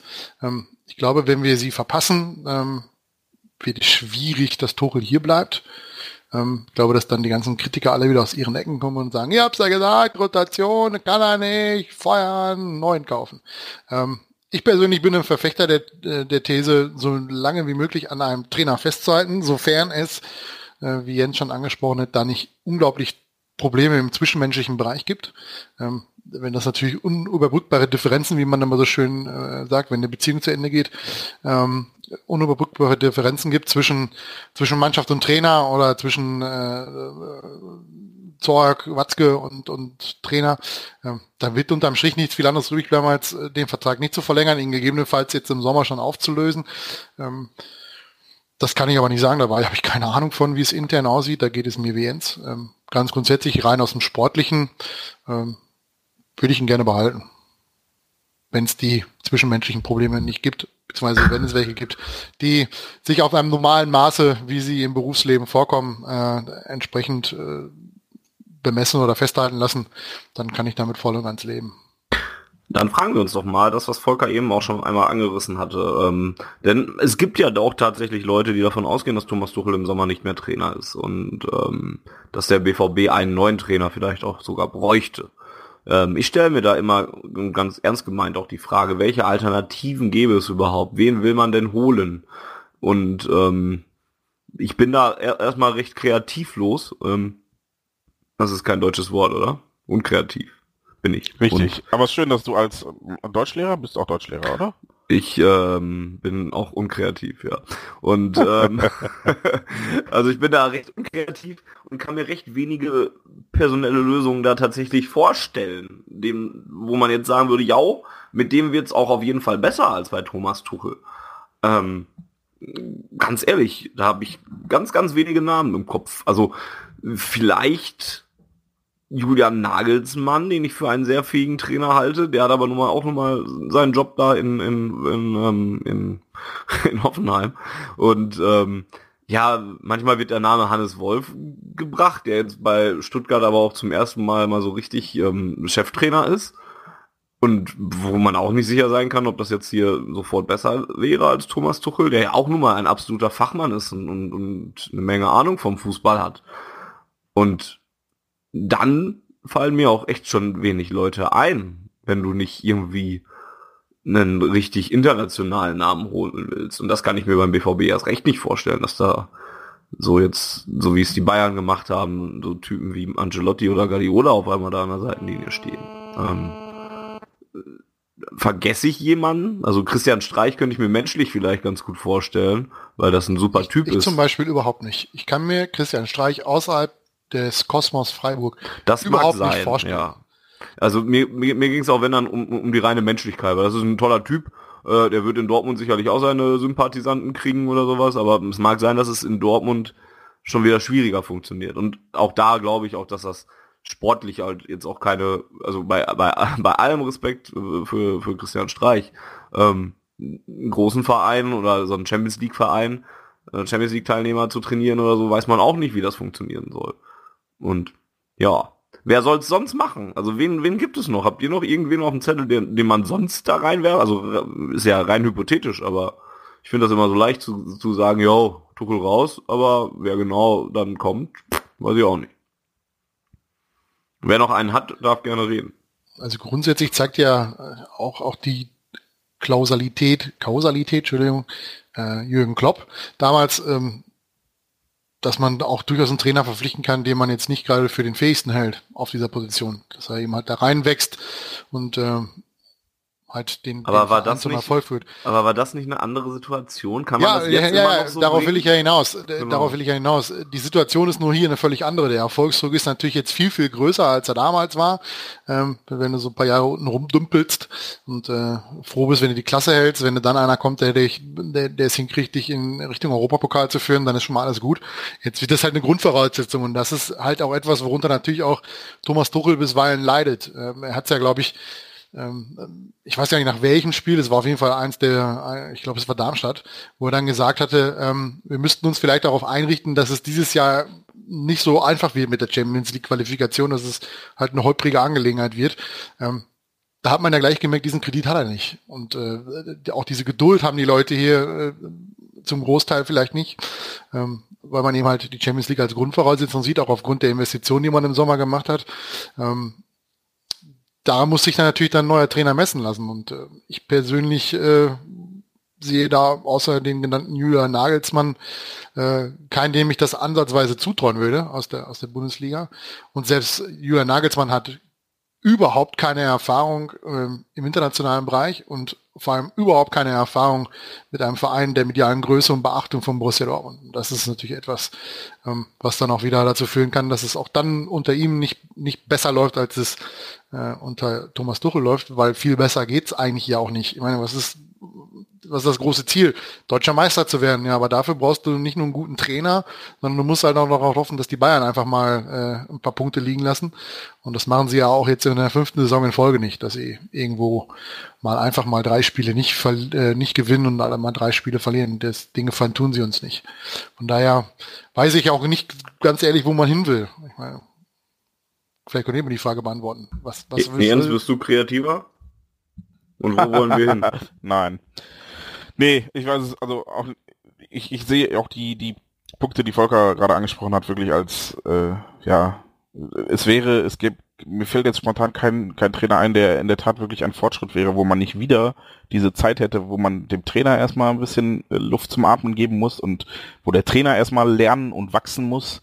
Ja, also ich weiß nicht, ob wir wirklich in der Position sind, jetzt dann quasi nochmal zwei Übergangsjahre einzuplanen. Und deshalb Nee, bin ich auch nicht kreativ genug, da jetzt vielleicht mir irgendwen auszudenken, wo ich wüsste, der hilft uns sofort weiter und keine Ahnung. Gibt ja sicherlich Leute, die dann jetzt irgendwelche mit Simeone um die Ecke kommen würden oder keine Ahnung was. Und Ich stelle mir gerade Ja. Simeone hier vor. das wird bestimmt lustig, so ein Rohrspatz an der Seitenlinie. Oh Mann, na gut, das ist halt Jürgen Klopp in Das Spanien. hat- ne? Ja, wir wissen ja, wie Jürgen Klopp medial äh, außerhalb von oder auch generell außerhalb von Dortmund aufgenommen worden ist. Den konnten die ja irgendwann nicht mehr leiden. Ähm, ich glaube, die, die, die einfachere Variante, um den BVB zum Erfolg zu führen, ist, dass sich sowohl Mannschaft als auch Thomas Tuchel, sofern sie denn Differenzen hatten oder haben, diese versuchen zur Seite zu legen. Das ist einfach, äh, dass man sich klar wird, was, was, was das Ziel ist, das sportliche Ziel, dass man seine Reibungspunkte hat, wie es im beruflichen Leben halt immer so vorkommt, ist alles gut. Ähm, ich meine, Thomas Tuchel ist auch erst 43, also das ist ja jetzt keiner, der, der schon irgendwie mit 70 so verbohrt ist, dass er da äh, sich nicht mehr irgendwie an neue Gegebenheiten, an neue Verfahrensweise in, in einem anderen Verein entsprechend anpassen kann. Ich fände es ganz witzig oder ganz interessant, das noch mal mindestens ein Jahr zu beobachten, wie das läuft. Nur ist halt die Frage, ob Borussia sich darauf einlässt und äh, zur Not darauf ja, das Risiko eingeht, am Ende des Jahres 2018 oder der Saison 2018 ohne Trainer dazustehen, für den Fall, dass Tuchel nicht verlängern möchte. Da gab es ja wohl die klare Aussage von Watzke, dass das im Sommer passieren soll mit der Vertragsverlängerung. Oder zumindest eine Entscheidung da sein soll, ob er verlängert oder nicht. Tja, vielleicht sind unsere Zuhörer ja ein bisschen kreativer. Ähm, spinnen wir dieses Beispiel einfach weiter. Äh, vielleicht seid ihr sogar Leute, die sagen Tuchel raus und äh, neuer Trainer her. Aber dann sagt uns doch bitte auch, wen ihr denn dann hier beim BVB sehen wollt. Und auch das könntet ihr uns zum Beispiel bei Twitter schicken an Ed auf Ohren. Und äh, dann gucken wir mal, ob wir darüber zum Beispiel ins Gespräch kommen oder ob wir die interessantesten Begründungen und Namen dann vielleicht einfach mal retweeten und das so mal am, am Kochen halten, dieses Thema. Gut. Dann wäre es das eigentlich mit den Sachen, die wir uns erstmal zurechtgelegt haben. Wir haben aber auf Facebook und Twitter euch noch einmal gefragt. Ich hätte ähm, übrigens noch einen Punkt, wenn ich noch. Ach so, ja bitte. Etwas, was mir eingefallen ist, als äh, Jens das vorhin mal allerdings in einem anderen Zusammenhang gesagt hat. Thema Zweitmarkt äh, für Tageskarten bzw. für Dauerkarten. Der BVB hat es endlich mal geschafft, einen legalen, offiziellen Zweitmarkt hinzubiegen. Und äh, das sollte man löblich erwähnen, dass sie es endlich geschafft haben, so ein Ding auf die Beine zu stellen und äh, den, den Leuten eine Möglichkeit zu bieten, die aus welchen Gründen auch immer ihre Tages- oder Dauerkarte für ein oder mehrere Spiele nicht nutzen können, diese auf legalem und ja, risikoarmen Weg anderen Fans äh, anzubieten. Finde ich sehr, sehr löblich. Ähm, Applaus dafür. Genau, kurze Erklärung dafür, dass es mittlerweile, es ist halt einfach mittlerweile möglich, wenn ihr da draußen eine Dauerkarte habt und ihr sagt, ihr könnt jetzt aber nicht zum Spiel äh, gegen äh, den HSV, weil in der Woche ist es ein bisschen schwieriger und HSV ist eh doof und ihr wollt da nicht hin und ähm, aber wollt die Karte halt zumindest ähm, nicht verfallen lassen, weil es ja schade wäre. Ähm, dann könnt ihr das mittlerweile beim BVB angeben, äh, irgendwo im Internet, wie genau es läuft, weiß ich selber nicht weil ich noch nicht gebraucht habe. Also ist ähm, eigentlich relativ einfach. Der, genau. der Verein gibt die Spiele frei, für jeden diese Karten verkauft werden können und dann erscheint deine Dauerkarte oder Tageskarte, die du, die du gekauft hast mit deiner entsprechenden Sitzplatzbezeichnung oder wenn es ein Stehplatz ist, die Blockbezeichnung in deinem, in deinem Kundenkonto und dann kannst du das mit einem ganz einfachen Klick eben halt auf Ja oder Nein, ob du sie anbieten willst, entsprechend anbieten. Und dann taucht sie für die Fans ganz normal, die sie kaufen wollen, in einem Ticketshop auf und dann kann der Fan die kaufen. Muss allerdings, der, der sie kauft, muss zehn Prozent oben drauflegen. Aber das ist in Ordnung. Ja, den Aufwand, den der BVB hat, das entsprechend dahinzustellen. Ähm, ich finde es so in Ordnung, dass sie das so machen. Genau, das, die Dauerkarte wird dann einfach gesperrt für das Spiel, das genau. kann der BVB ja tun und dann wird ein Tagesticket erstellt, was dann derjenige, der dann dieses, äh, ja, diese Dauerkarte dann im Prinzip kauft, was der dann ganz normal kriegt und damit kann er dann ins Stadion gehen. Ist halt eine tolle Sache, weil es auch diesen, diesen schwarzen Markt einfach ein bisschen bekämpft, weil man es halt auch mit, wie Volker schon sagte, mit normalen Tageskarten genauso tun kann. Ähm, sollte man löblich erwähnen. Erfahrungsberichte kann ich aber auch von Bekannten oder so bisher noch nicht machen. Ist ja auch, glaube ich, jetzt erst ein oder zwei Spiele. Ingolstadt war das erste, jetzt gewesen. aktuell kann man es für Hamburg machen. Guck, ja. Ja. Ich habe ja ein, ein paar leise Zweifel daran, dass das so funktioniert, wie man sich das vorstellt. Ähm, weil zum einen, wie Volker sagte, der BVB diese Spiele erst freigeben muss und das in der Regel erst dann passiert, wenn der BVB alle Karten verkauft hat. Ähm, dieser Umstand ändert aber nichts daran, dass wenn ich Besitzer einer Tageskarte bin und keine Zeit habe gegen Hamburg, dann habe ich keine Zeit. So, und wenn der BVB das Spiel aber noch nicht freigegeben hat, werde ich die Karte vermutlich dann doch irgendwie wieder bei eBay reinstellen, weil ich will sie ja loswerden. Ähm, das ist so ein kleiner Kritikpunkt oder so ein kleiner Haken, wo ich denke, okay, ähm, das, das ist etwas, woran es scheitern könnte, denn äh, für den Verkäufer ist das halt äh, an der Stelle nicht, nicht ganz ideal gelöst. Also wenn es nach mir geht, müsste es halt eigentlich die Möglichkeit geben, seine Tickets immer zum Verkauf anzubieten. Aber ich kann auch verstehen, dass der BVB da nicht so Bock drauf hat, weil er dann letzten Endes vermutlich ähm, weniger Geld macht, dadurch, dass er halt die teuren Tickets, die noch über sind, nicht mehr verkauft kriegt, bevor er die günstigeren, die jetzt wieder frei werden, anbieten kann. Aber das ist der, der einzige kleine Kritikpunkt. Sonst freue ich mich einfach drüber. Ähm, ich fürchte nur einfach, dass die Leute, die es halt auf anderen Wegen verkaufen wollen, trotzdem auf anderen Wegen tun. Und wichtig wäre an der Stelle den Leuten, die Bock aufs Spiel haben und ins Stadion gehen möchten, ähm, den klar zu machen, hey, guckt zuerst beim BVB, denn da gibt's jetzt die Möglichkeit, auch bei ausverkauften Spielen nochmal Tickets über den legalen Zweitmarkt zu bekommen, denn ähm, wo keine Nachfrage, da gibt's auch kein Angebot mehr mittelfristig. Das ist, glaube ich, auch ein wichtiger Punkt, der, der in den Gedankenspielen der Ticketabteilung bei Borussia da eine wichtige Rolle spielt, dass man eben einen Markt erschafft, der dafür sorgt, dass bei eBay die Nachfrage sinkt und dadurch natürlich auch die Preise und die Gewinnspanne für die für die Ticketdealer, also ich nenne sie jetzt einfach mal so, die ihre Karten dort massenweise anbieten. Und was natürlich für, für, für einen Fan, der einfach keine Lust hat, das Risiko einzugehen, beim, bei eBay erwischt zu werden und dann äh, nie wieder eine Karte zu kriegen bei Borussia oder er muss da den Bückgang machen und äh, sich da öffentlich entschuldigen, beziehungsweise beim, bei der Ticketabteilung entschuldigen und darlegen, warum er das gemacht hat. Ähm, der hat halt jetzt eine Möglichkeit, seine, seine Karte anzubieten. Ähm, ich bin bei dir, dass es vielleicht auf den ersten Blick bis jetzt noch ähm, halt doof ist, dass man nicht alle Spiele gleichzeitig anbieten kann. Ähm, aber ich sehe jetzt gerade, ich habe gerade nachgeguckt, du kannst jetzt auch für Frankfurt schon anbieten. Ich glaube, der Vorverkauf für Frankfurt ist noch nicht allzu lange her. Der war letzte Woche, glaube ich. Ähm, also ich glaube auch, dass das einfach eine Sache ist, die, die, nicht in Stein gemeißelt ist, sondern dass man da auch noch flexibel äh, das Ganze anpassen wird, wie das halt in Zukunft auch von den Leuten angenommen worden ist. Genauso diese 48-Stunden-Regel, dass man eben halt bis 48 Stunden vor die Karte noch einstellen kann oder, oder verkauft werden kann, ist natürlich für Menschen, die kurzfristig krank werden, äh, der kann seine Karte nicht mehr loswerden. Und ich glaube, dass man da dann vielleicht irgendwann nochmal in den Bayern-Modus übergeht. Bei Bayern kannst du es bis zu vier Stunden vor Anpfiff, dann druckst du dir die Karte zu Hause aus und fertig ist das Thema. Und vielleicht versucht man noch oder geht man irgendwann dazu über, auch die Sperre äh, für den Verkauf von Block 13 und 12 Karten zu umgehen.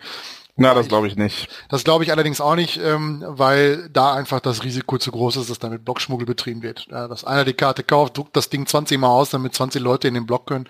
Gibt ja eh immer schon genug Ärger mit den, bei den Europapokalspielen und auch mit der Bezirksregierung Arnsberg, dass der Block eh viel zu voll ist, dass die Treppen nicht freigehalten werden, das ewige Theater.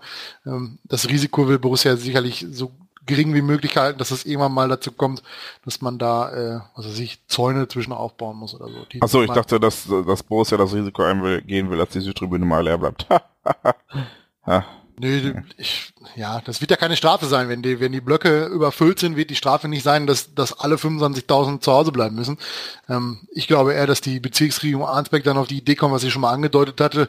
Ähm, ich glaube, für Gelsenkirchen war es angedacht, einfach den Römerweg geht und da überall Plexiglas zwischen nagelt, damit die Leute ihre äh, Blöcke einhalten. Und das äh, oder man so Ticketdinger aufbaut wie in München, wo halt du nur dann in den Block kommst, 12 und 13, wenn du da auch ein Ticket für hast. Und sobald du da mit dem ersten Ticket durch bist, wird für alle anderen entwertet. Ich glaube, das will der BVB vermeiden, weil das ein großer Aufwand ist. Wir schauen mal. Auch das wird man sicherlich einfach im Auge behalten, wenn auch mal die ersten Leute ähm, berichten können, wie das jetzt alles genau funktioniert hat. Ähm, ja, ich hatte gerade schon angefangen. Auf Twitter und Facebook durftet ihr uns auch noch sagen, worüber wir denn reden sollen. Philipp mit einem L und 2P, ähm, das ist auch sein Twitter-Handle, also mit einem L und 2P, ähm, hat zum Beispiel äh, das Thema Amateure in den Raum geworfen und eine Schalte zu Malte. Letzteres ist aus der ähm, aus technischen Gründen gerade mal nicht möglich. Ähm, trotzdem kann man vielleicht zu den Amateuren von denen ich lange nichts gesehen habe, aber man kann zumindest sagen, dass es am Samstag, also noch nachdem ihr diesen Podcast hoffentlich hört, wenn ihr ihn recht zügig nach Erscheinen hört, am Samstag um 14 Uhr ein wichtiges Spiel in der Roten Erde zu sehen gibt. In der Länderspielpause kann das also auch fleißig besucht werden, denn dort trifft äh, die zweite Mannschaft des BVB, die Amateure, also auf Viktoria Köln und hat die Chance, sich die ähm, Tabellenführung zu sichern. Und das ist sicherlich etwas, ähm, ja, was man mal machen könnte an einem schönen Samstagnachmittag. Also diese Tabellenführung sich an Unterspielen in der Roten Erde angucken. Natürlich Insbesondere, auch. Äh, da das halt einfach eines der wenigen, wenigen, wenigen Spiele ist, äh, die nicht parallel angesetzt sind. Und es fällt Äh, nicht aus. Das muss man auch mal sagen. Wir haben hier keinen Siegner oder Lotter Rasen. Das Spiel fällt sicherlich nicht aus, wenn jetzt nicht noch, hm, keine Ahnung, heftiges Unwetter niedergehen sollte oder so. Ja, das ist wohl wahr. Ansonsten kann ich zumindest gar nicht mehr so viel zu den Amateuren sagen, weil Jens mehr Spiele von den Amateuren gesehen hat zuletzt als ich. Kannst du mir was sagen dazu denn? Muss ja nicht äh, Ja, lange ich Rede kann, halten. kann nur aber- die schlechte äh, Nachricht verkünden, dass die Amateure leider nicht mehr umgeschlagen sind seit vergangenem Wochenende. Sehr Stimmt, traurig. Stimmt. Ähm, aber trotz alledem äh, mit einem Punkt, äh, na, mit einem Spiel weniger und drei Punkten Rückstand hinter Viktoria Köln auf Rang 2 liegen und äh, entsprechend dann am Wochenende hoffentlich, hoffentlich, hoffentlich aufschließen und dann immer noch ein Spiel weniger haben bei gleicher Punktzahl. Das wäre ziemlich cool. Also kommt mal alle brav in rote Erde und äh, macht ein bisschen Lärm für unsere Zweite, damit das super funktioniert. Ich kann sportlich leider auch nicht so super viel sagen. Aber hey, Puddingbrezeln im Presseraum in der Roten Erde sind mega lecker. Mega. Liebe Grüße an Florian Gröger an der Stelle. Das ist die Kompetenz, die wir im Team haben. Nun, äh, NZ at 19 unterstrich NZ at unterstrich 09. Äh, die fehlende Konstanz im Alltag Bundesliga nach starken Auftritten in der Champions League. Wir haben es so ein bisschen angesprochen ähm, mit, mit Blick auf Auswärtsspiele oder so. Ähm, wir haben es ein bisschen angesprochen, dadurch, dass jetzt die Kräfte zuletzt natürlich nachgelassen haben. Ähm, ja, und es ist ein Phänomen, was man ja kennt. Also man muss erstmal in den Alt, also was auch andere Vereine ja haben, man muss erstmal wieder in den Alltag Bundesliga wieder reinkommen nach, nach äh, Champions League Spielen, was nicht immer ganz leicht ist.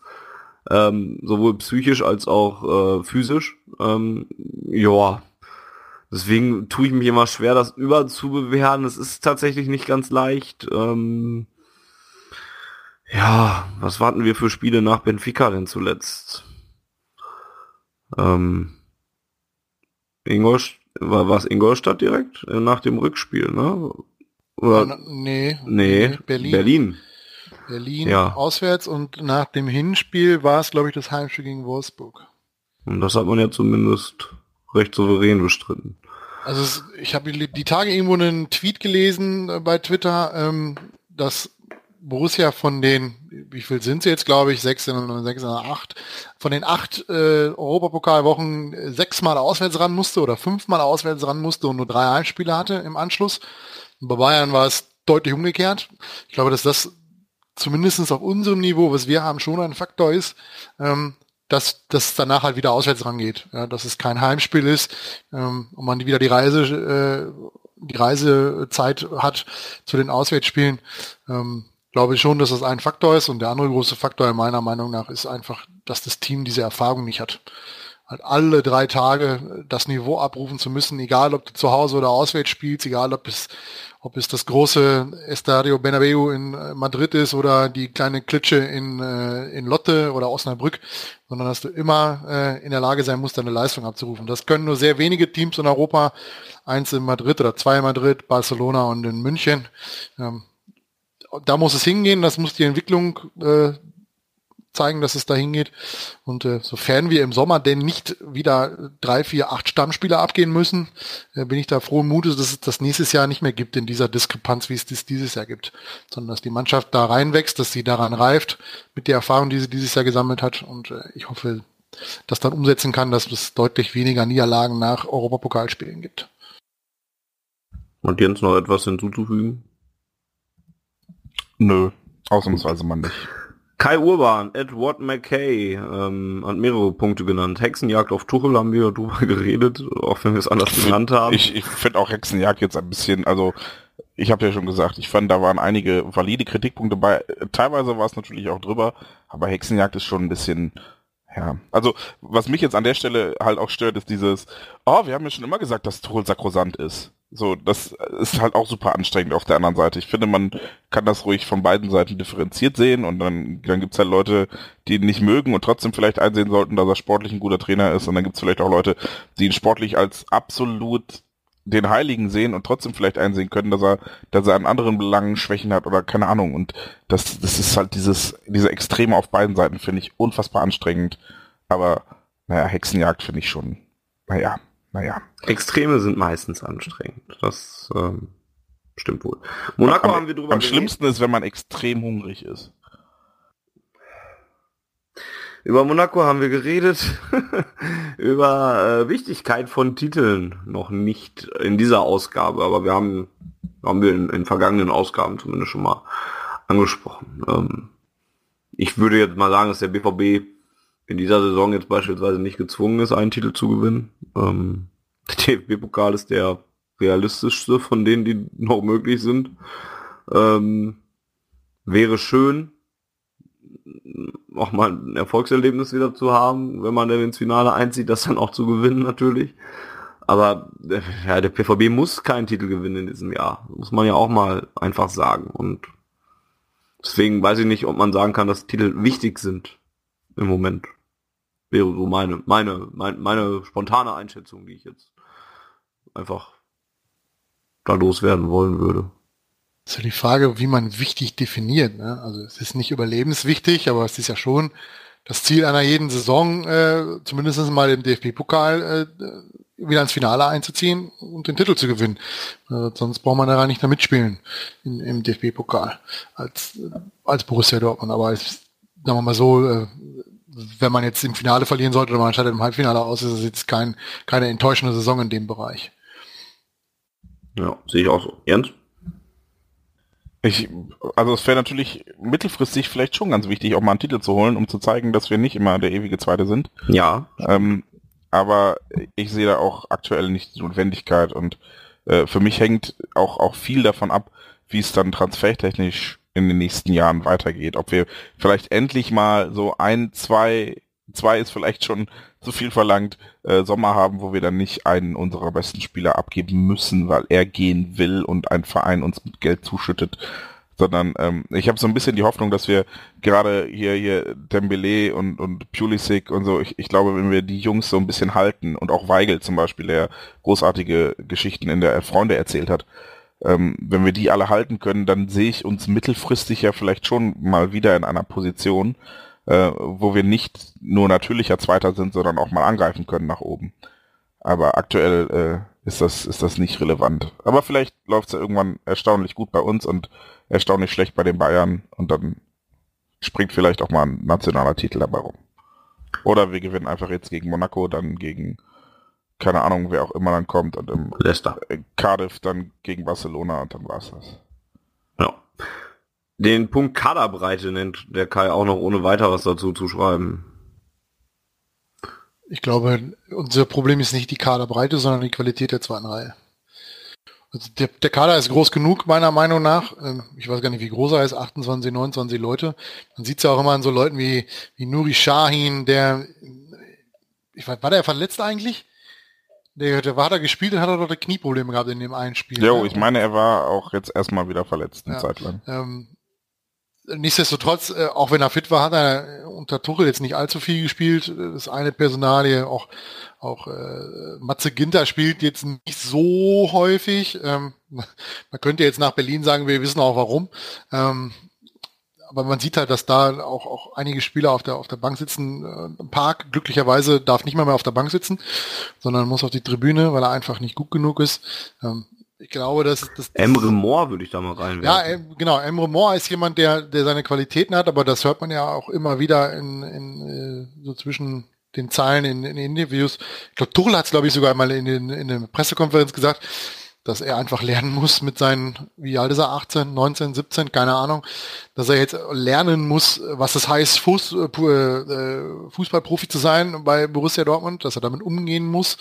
Ähm, das, das, also wie gesagt, die Kaderbreite ist nicht das Problem, ich glaube eher die Qualität. Und da spreche ich dann so Leute wie Schöler an, Rode, der überhaupt kein Faktor ist, ähm, jetzt ist er natürlich auch noch verletzt.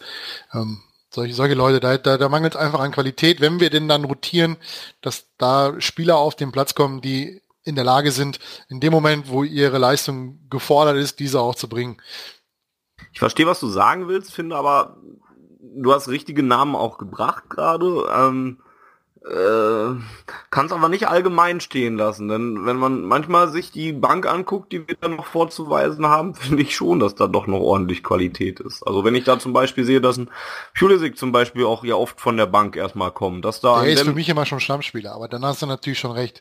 Ja, aber ist er ja nicht immer, ne, tatsächlich. Wenn Reus jetzt fit ist, dann ist der ja zum Beispiel erstmal auch, wäre er auch erstmal raus, wenn man diese Stammelf wieder so ein bisschen. Wobei man schon ne? sagen muss, dass, dass Pulisic natürlich auch einer der wenigen von der Bank ist, der, der das hinbekommt, was ich gesagt habe, dass er in dem Moment, wo er reingeworfen wird in die Mannschaft, in der Lage ist, seine Qualitäten sofort abzurufen. Dass er mal eine Halbzeit braucht, wie im Heimspiel gegen was Ingolstadt oder das Heimspiel in ein Spiel hat er eine, hat er eine Dreiviertel, äh, gegen Benfica, genau. Da hat er in der ersten Halbzeit überhaupt nicht stattgefunden, ja, und dann in der zweiten Halbzeit bereitet er das Tor vor, macht eins selbst. Ähm, das, das ist eine Qualität, die haben oder die zeigen leider nicht alle. Ersten, allein mhm. ist es voran halt eben so Leute wie Rode, Schöle. Ähm, bei Emre Moore erwarte ich es einfach nicht in den jungen Jahren, dass er das schon hinkriegt. Aber gerade von den etwas Erfahrenen habe ich, hätte ich mir da schon entsprechend äh, das gewünscht, dass sie das können. Und das können sie leider aktuell nicht, vielleicht können sie es in Zukunft. Ähm, aber das ist sicherlich etwas, wo, woran Borussia arbeiten muss, um ihn halt auch ähm, auf Dauer vielleicht mal wieder mithalten zu können mit dem FC Bayern München in National. Ähm, um halt das auch zu vermeiden, dass du, wenn du international gespielt hast, dass du danach große Probleme hast, dein Bundesligaspiel zu gewinnen, wenn es auswärts stattfindet. Ich, ich sag ja, ich verstehe, was du sagen willst, ne? Aber, aber auch trotzdem noch mal so ein, vielleicht sehe ich da auch mehr das Potenzial, was theoretisch da wäre. Du sagst, sie rufen es halt dann, dann nicht ab. Vielleicht ist das halt das, wenn ein Kagawa auf der Bank sitzt, finde ich immer noch, ist da ein riesiges Potenzial, wenn man noch einen Kagawa auf der Bank hat und den ins Spiel reinwerfen kann. Wenn er, wenn er so spielt wie gegen Hertha, gerne, tipptopp, ohne Probleme. Ja. Aber ich kann mich selber daran erinnern, dass ich immer mal getwittert habe, das äh, war es noch in der Hinrunde oder Rückrunde, dass ich immer mal getwittert habe, dass dass ich kaum noch ein Verbleibmöglichkeit für Shinji Kagawa sehe, weil der einfach richtig schlecht gespielt hat. Über mehrere Spiele, wo er ins, ins Team reingekommen ist oder wo er auch von Anfang an gespielt hat. Wenn er es so hinkriegt wie gegen Berlin und auch gegen, äh, gegen was Benfica oder so, wo er auch gespielt hat von Anfang an, da hat er auch eine relativ gute Partie gemacht. Mhm. Ähm, wenn er das hinbekommt, keine Frage, dann, dann haben die, also würde ich als letztes solche Spieler abgeben. Nur wenn sie natürlich ihre Qualitäten nicht reinbringen können, ähm, wenn sie von der Bank kommen und es auch qualitativ nicht dafür reicht, dass sie den Stammplatz erarbeiten sich bei uns, ja, da muss man vielleicht gucken, dass man da äh, die, die Qualität der Bank ein bisschen erhöht. Klar, deswegen ja nochmal, ich verstehe, was du sagen willst, ne? aber ich, ich finde das Poten trotzdem das Potenzial auf der Bank ist auch da. Ich finde auch, dann kommt von den Spielern insgesamt vielleicht dann halt zu wenig, die da auf der Bank sitzen. Ich finde auch ein Schürle, der echt nicht gut gespielt hat die letzten Male, ähm, hat auch das Potenzial da durchaus eigentlich, wenn der auf der Bank sitzt, zu sagen, wow, da hat man jemanden noch in der Hinterhand. Ne? Und auch wenn man sich mal anguckt, dass äh, Schmelzer, Guerrero, Durm, von denen, die spielen ja auch nie alle drei zusammen. Da sitzt dann auch mal jemand einer auf der Bank, dann ist das auch schon noch eine gewisse Qualität. Deswegen, was ich sagen will, ist, die Kaderbreite finde ich gar nicht so schlecht man müsste vielleicht dahin kommen, dass die Leute, die dann da auf der Bank sitzen und reinkommen, so wie du es gesagt hast, dann, dann eben diese Leistung dann auch bringen, so wie das dann Pulisic halt kann. Ähm, und, und andere es halt enttäuschenderweise im Moment noch nicht tun. Wenn die das mal machen würden, finde ich die Kaderbreite äh, vom reinen Potenzial her halt eigentlich schon gar nicht so schlecht. ich finde sie ja, finde sie ja fast schon zu groß, ne? Also wenn, wenn ich mir angucke, wer dann da teilweise einfach komplett hinten überfällt, und das betrifft ja jetzt nicht nur Emre Moore, der sich das vielleicht auch ein bisschen selber zu Schulden hat kommen lassen und der auch einfach noch super jung ist, aber auch jemand wie Felix Passlack, der zu Beginn richtig, richtig gute Spiele als Rechtsverteidiger in der Viererkette gemacht hat und seitdem einfach komplett außen vor ist. Der, der hat ja, sieht ja, also jetzt war irgendwann mal wieder auf der Bank und musste sich auch warm laufen, weil Durm einen Schlag abbekommen hat und dann dachte ich schon so, okay, cool, Passlack spielt mal wieder seit einem gefühlten halben Jahr.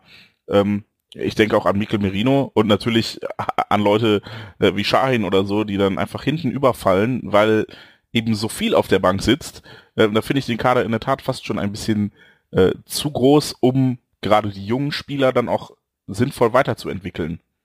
Äh, und da muss man sich dann in der Tat meines Erachtens Gedanken machen, ähm, nicht nur, dass man dafür sorgt, auf der einen Seite, dass man äh, nicht nur 13 gute Spieler hat, sondern vielleicht 18 Spieler, die auf einem Niveau sind oder zumindest äh, ähnlichem Niveau. Ich glaube, du wirst keine 18 Marco Reus oder Aubameyangs bezahlen können. Ähm, aber schon 18 Spieler auf ähnlichem Niveau hast, ähm, dann musst du halt auf der anderen Seite auch gucken, dass die Spieler, die du irgendwie weiterentwickeln willst, die notwendige Spielzeit bekommen. Und dahingehend wäre es vielleicht bei Leuten wie Moore oder Merido gar nicht so doof, die innerhalb der Liga zu verleihen oder sowas, damit sie halt äh, mehr Chancen auf Einsätze bekommen als bei uns, wo halt wirklich ähm, im Idealfall spielen Reus und Dembele. Ja, und dann, dann ist äh, Schöle schon außen vor und der war nicht günstig. Dann ist Pulisic außen vor und der ist eine Granate. Ja, wo soll da ein Moore spielen? Wo soll da, äh, ja, wo soll ein Passlack spielen, wenn wir Durm, Piszczek, äh, Schmelzer und Guerrero haben? So, der muss ja auch irgendwie auf seine, seine Minuten kommen. Und die Sache ist natürlich immer die, dass wir jetzt natürlich auch immer von dem Fall ausgehen, dass alle so wie jetzt äh, zum größten Teil die Spieler fit sind. Ne? Aber es gibt natürlich auch so Phasen, wo so, wo du dir denkst, toll, jetzt ist der und der verletzt, wen willst du dann aufstellen? Ne? Dann ist es natürlich immer immer schwierig, wenn du den Kader dann zu klein hast. Ne? Also es ist immer ist immer ein, äh, ein Balanceakt, den den Tuchel oder auch der Kaderverantwortliche wahrscheinlich Watz, äh, Zorg, da auch immer gehen muss, zu gucken, dass der Kader dann nicht an, an einigen Stellen zu klein ist. Also wo ich zum Beispiel, aber das ist, ist logisch, ähm, große Bedenken hätte, ist, wenn Ober immer mal ausfällt. Wenn Ober mal drei Wochen nicht spielen kann, ich glaube, da wird mir Angst und Bange. Ähm, den können wir nicht ersetzen. Ich wüsste nicht, wie wir es hinkriegen sollen. Also könnte Schöle vorne reinstellen, aber der. Ich wollte gerade sagen, das ist, glaube ich, die einzige Rolle. natürlich auch eine andere Art von Fußball. Ne? Das ist natürlich, also das wäre so ein qualitativen Verlust, den wir, glaube ich, über eine Saison gesehen oder über einen längeren Zeitraum nicht ersetzen können. Ja, ich glaube, das wäre die einzige Rolle, in der ich Schürle aktuell gerne, oder was heißt gerne, in der ich Schürle überhaupt sehen möchte, wäre mal vorne drin alleine. Ähm, da hatte, glaube ich, das letzte Mal in Bremen war das, wenn ich mich recht entsinne, da hat er richtig gut gespielt. Ja, und gegen Lotte, glaube ich, ne? Weil er hat Ober auch nicht gespielt. Ja, der war Schöler jetzt aber dafür, dass es gegen Lotte war, jetzt auch nicht unbedingt nee, super herausragend. Anderen, wo wir, wo wir gerade beim Thema Kader sind, ähm, da wirft nämlich Marc Finke noch äh, bei Twitter noch ähm, Frage in die Runde. Wer steht auf der Kippe bezüglich eines Kaderplatzes? Und sollte der BVB einen Spieler für 50 Millionen verpflichten oder zwei für 25? Zur zweiten so, Frage kommt auf den Spieler drauf an. Ja, lässt sich so pauschal nicht sagen, das stimmt. Wenn man, wenn man uns äh, so ein, äh, ja, wen könnte man uns für 50 Millionen anbieten? Äh, Jonas Hector vom 1. FC Köln, dann würde ich sagen, wir sind bescheuert, zu viel Geld.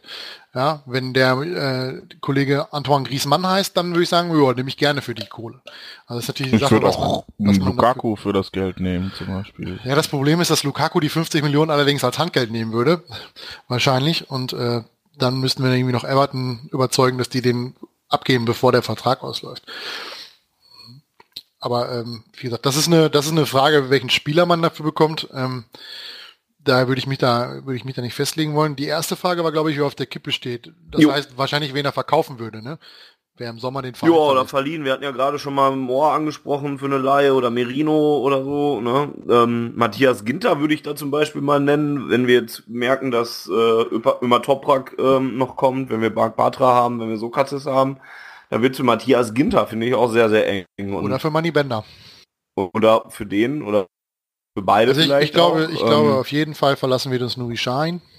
Da bin ich mir einfach ziemlich sicher, dass, dass Nuri ja. Schein ähm, ja. auf seine, der ist jetzt glaube ich 27, erst 27 oder so. Nee, der müsste äh, im September 29 werden. Gut, dann so, ähm, auch nicht viel älter. Ähm, ich glaube, dass, dass er einfach auf seine, ist ja jetzt nochmal einen großen Vertrag machen würde, irgendwo in der Türkei oder so, dass er dann nochmal ein bisschen mehr Spielpraxis bekommt, als er sie vermutlich bei uns bekommt. Ähm, der ist definitiv auf der, auf der Kippe weg ist. Park, äh, tut mir leid. Was möchte man mit Park? Also, das ist einer der wenigen kompletten Fehleinkäufe unter der äh, Rigida oder der, der, der Zeit von Tuchel. Das erschließt sich mir überhaupt nicht, was man mit ihm möchte.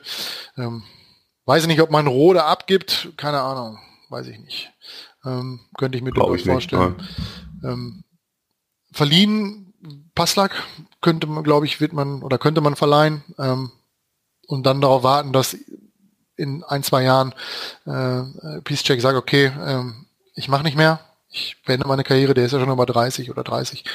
Ähm, das könnte ich mir durchaus vorstellen. Mirino soll ja angeblich, habe ich heute irgendwie gelesen, in Spanien gesagt, er hätte mit ein bisschen mit Atletico Bilbao geflirtet. Ähm, Bevor er zum BVB gekommen ist. Achso, okay, dann hatte ich das falsch verstanden. Ich dachte, es ging um, um die Winterpause und der wäre jetzt ganz froh, dass er bei, bei Borussia bleibt. Ähm, nee, ich meine, ich, also vielleicht habe ich es auch falsch verstanden, aber so wie ich verstanden habe, es war äh, Es ging um Athletik und dann ist er aber beim BVB gelandet und okay. sehr froh über diese Entscheidung.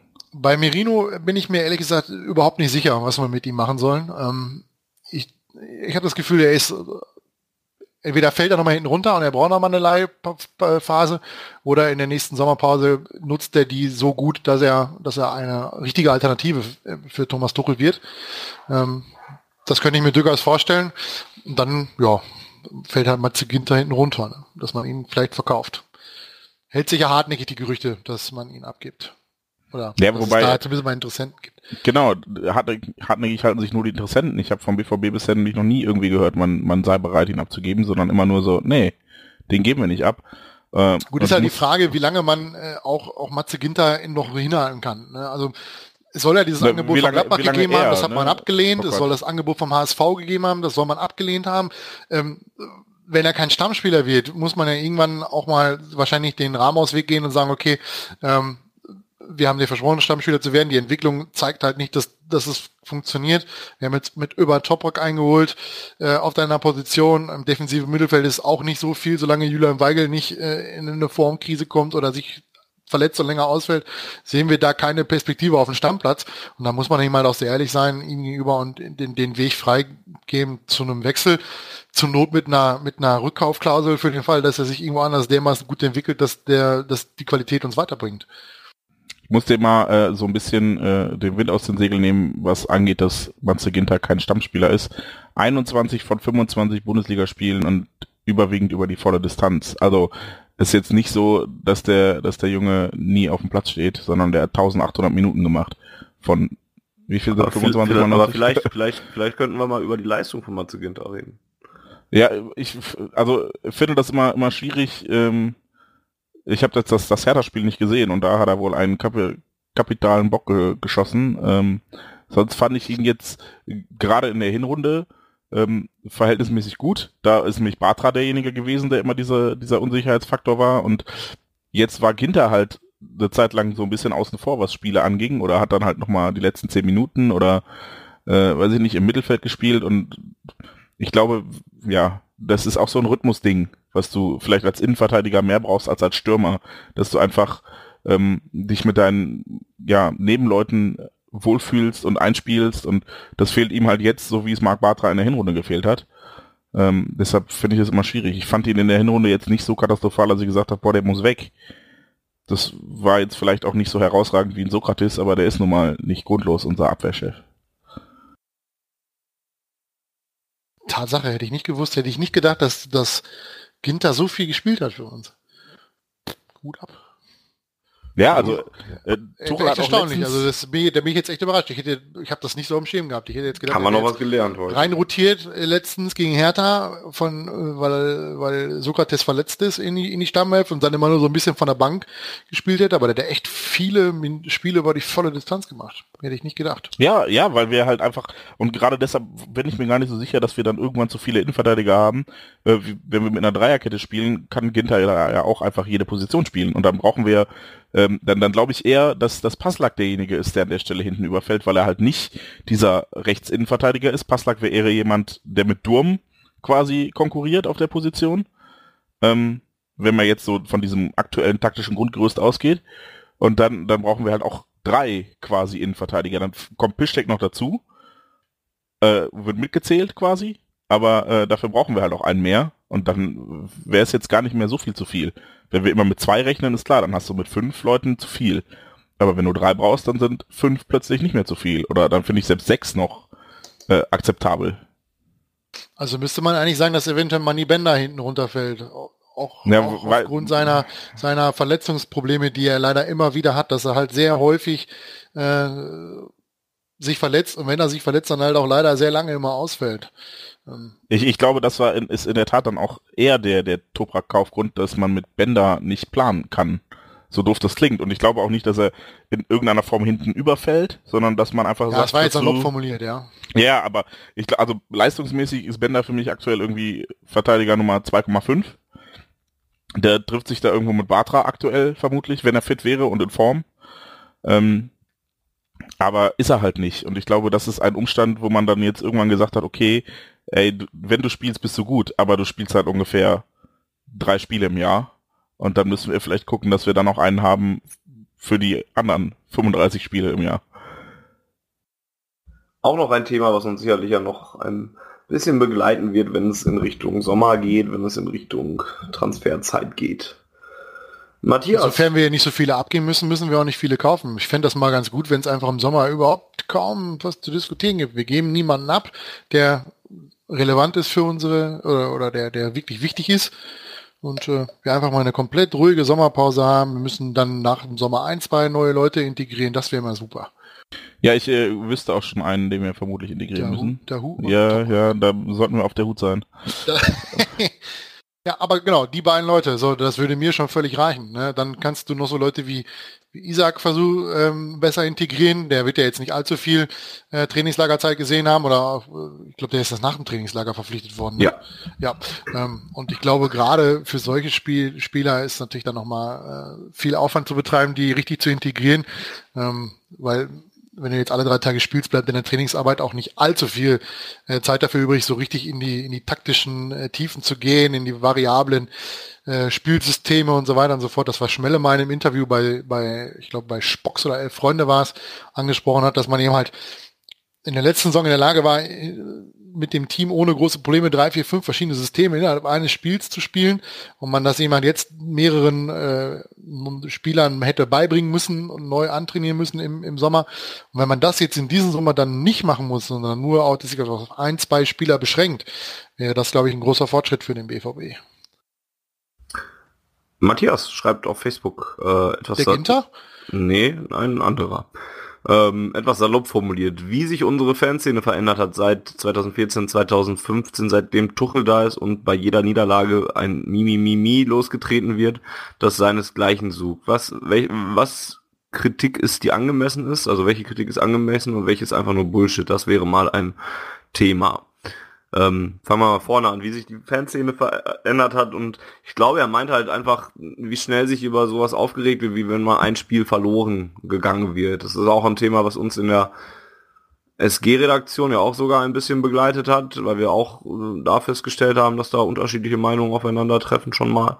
Ähm, deswegen ist vielleicht eine ganz gute Frage, erstmal zu fragen, ob sich da was tatsächlich geändert hat seit 2014, 2015. Ist man ein bisschen ja, erfolgsverwöhnter geworden, so dass man jetzt halt ein bisschen, ein bisschen genauer hinguckt, wenn man ein Spiel verloren geht, als früher, wo man gesagt hat, ja, ist halt schon mal so. Jens?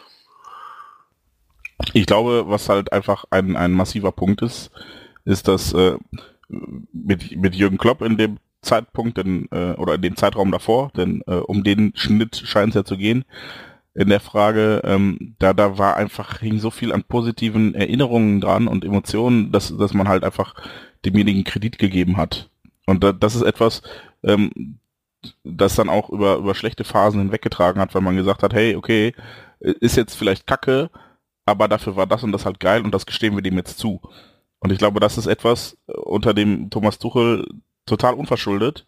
Ja, da kann er überhaupt nichts für, aber darunter leidet er einfach, dass er einfach kam in einer Zeit, in der der BVB so erfolgreich war, dass Thomas Tuchel quasi nur Kredit gewinnen konnte, indem er noch erfolgreicher ist als eh schon und ähm, selbst das reichte ja nicht. Er hat ja ein, ein großartiges letztes Jahr gespielt oder spielen lassen ähm, und ist trotzdem jetzt nicht so, dass alle ihm zu Füßen liegen und sagen, boah, ist der geilste, weil ja, dafür ist er vielleicht auch einfach nicht der Typ. Und ähm, da hat er einfach drunter zu leiden, dass er halt nicht diesen Kredit hat, den Jürgen Klopp nach dann äh, sechs, sieben Jahren hier hatte, die wirklich immer nur bergauf gingen.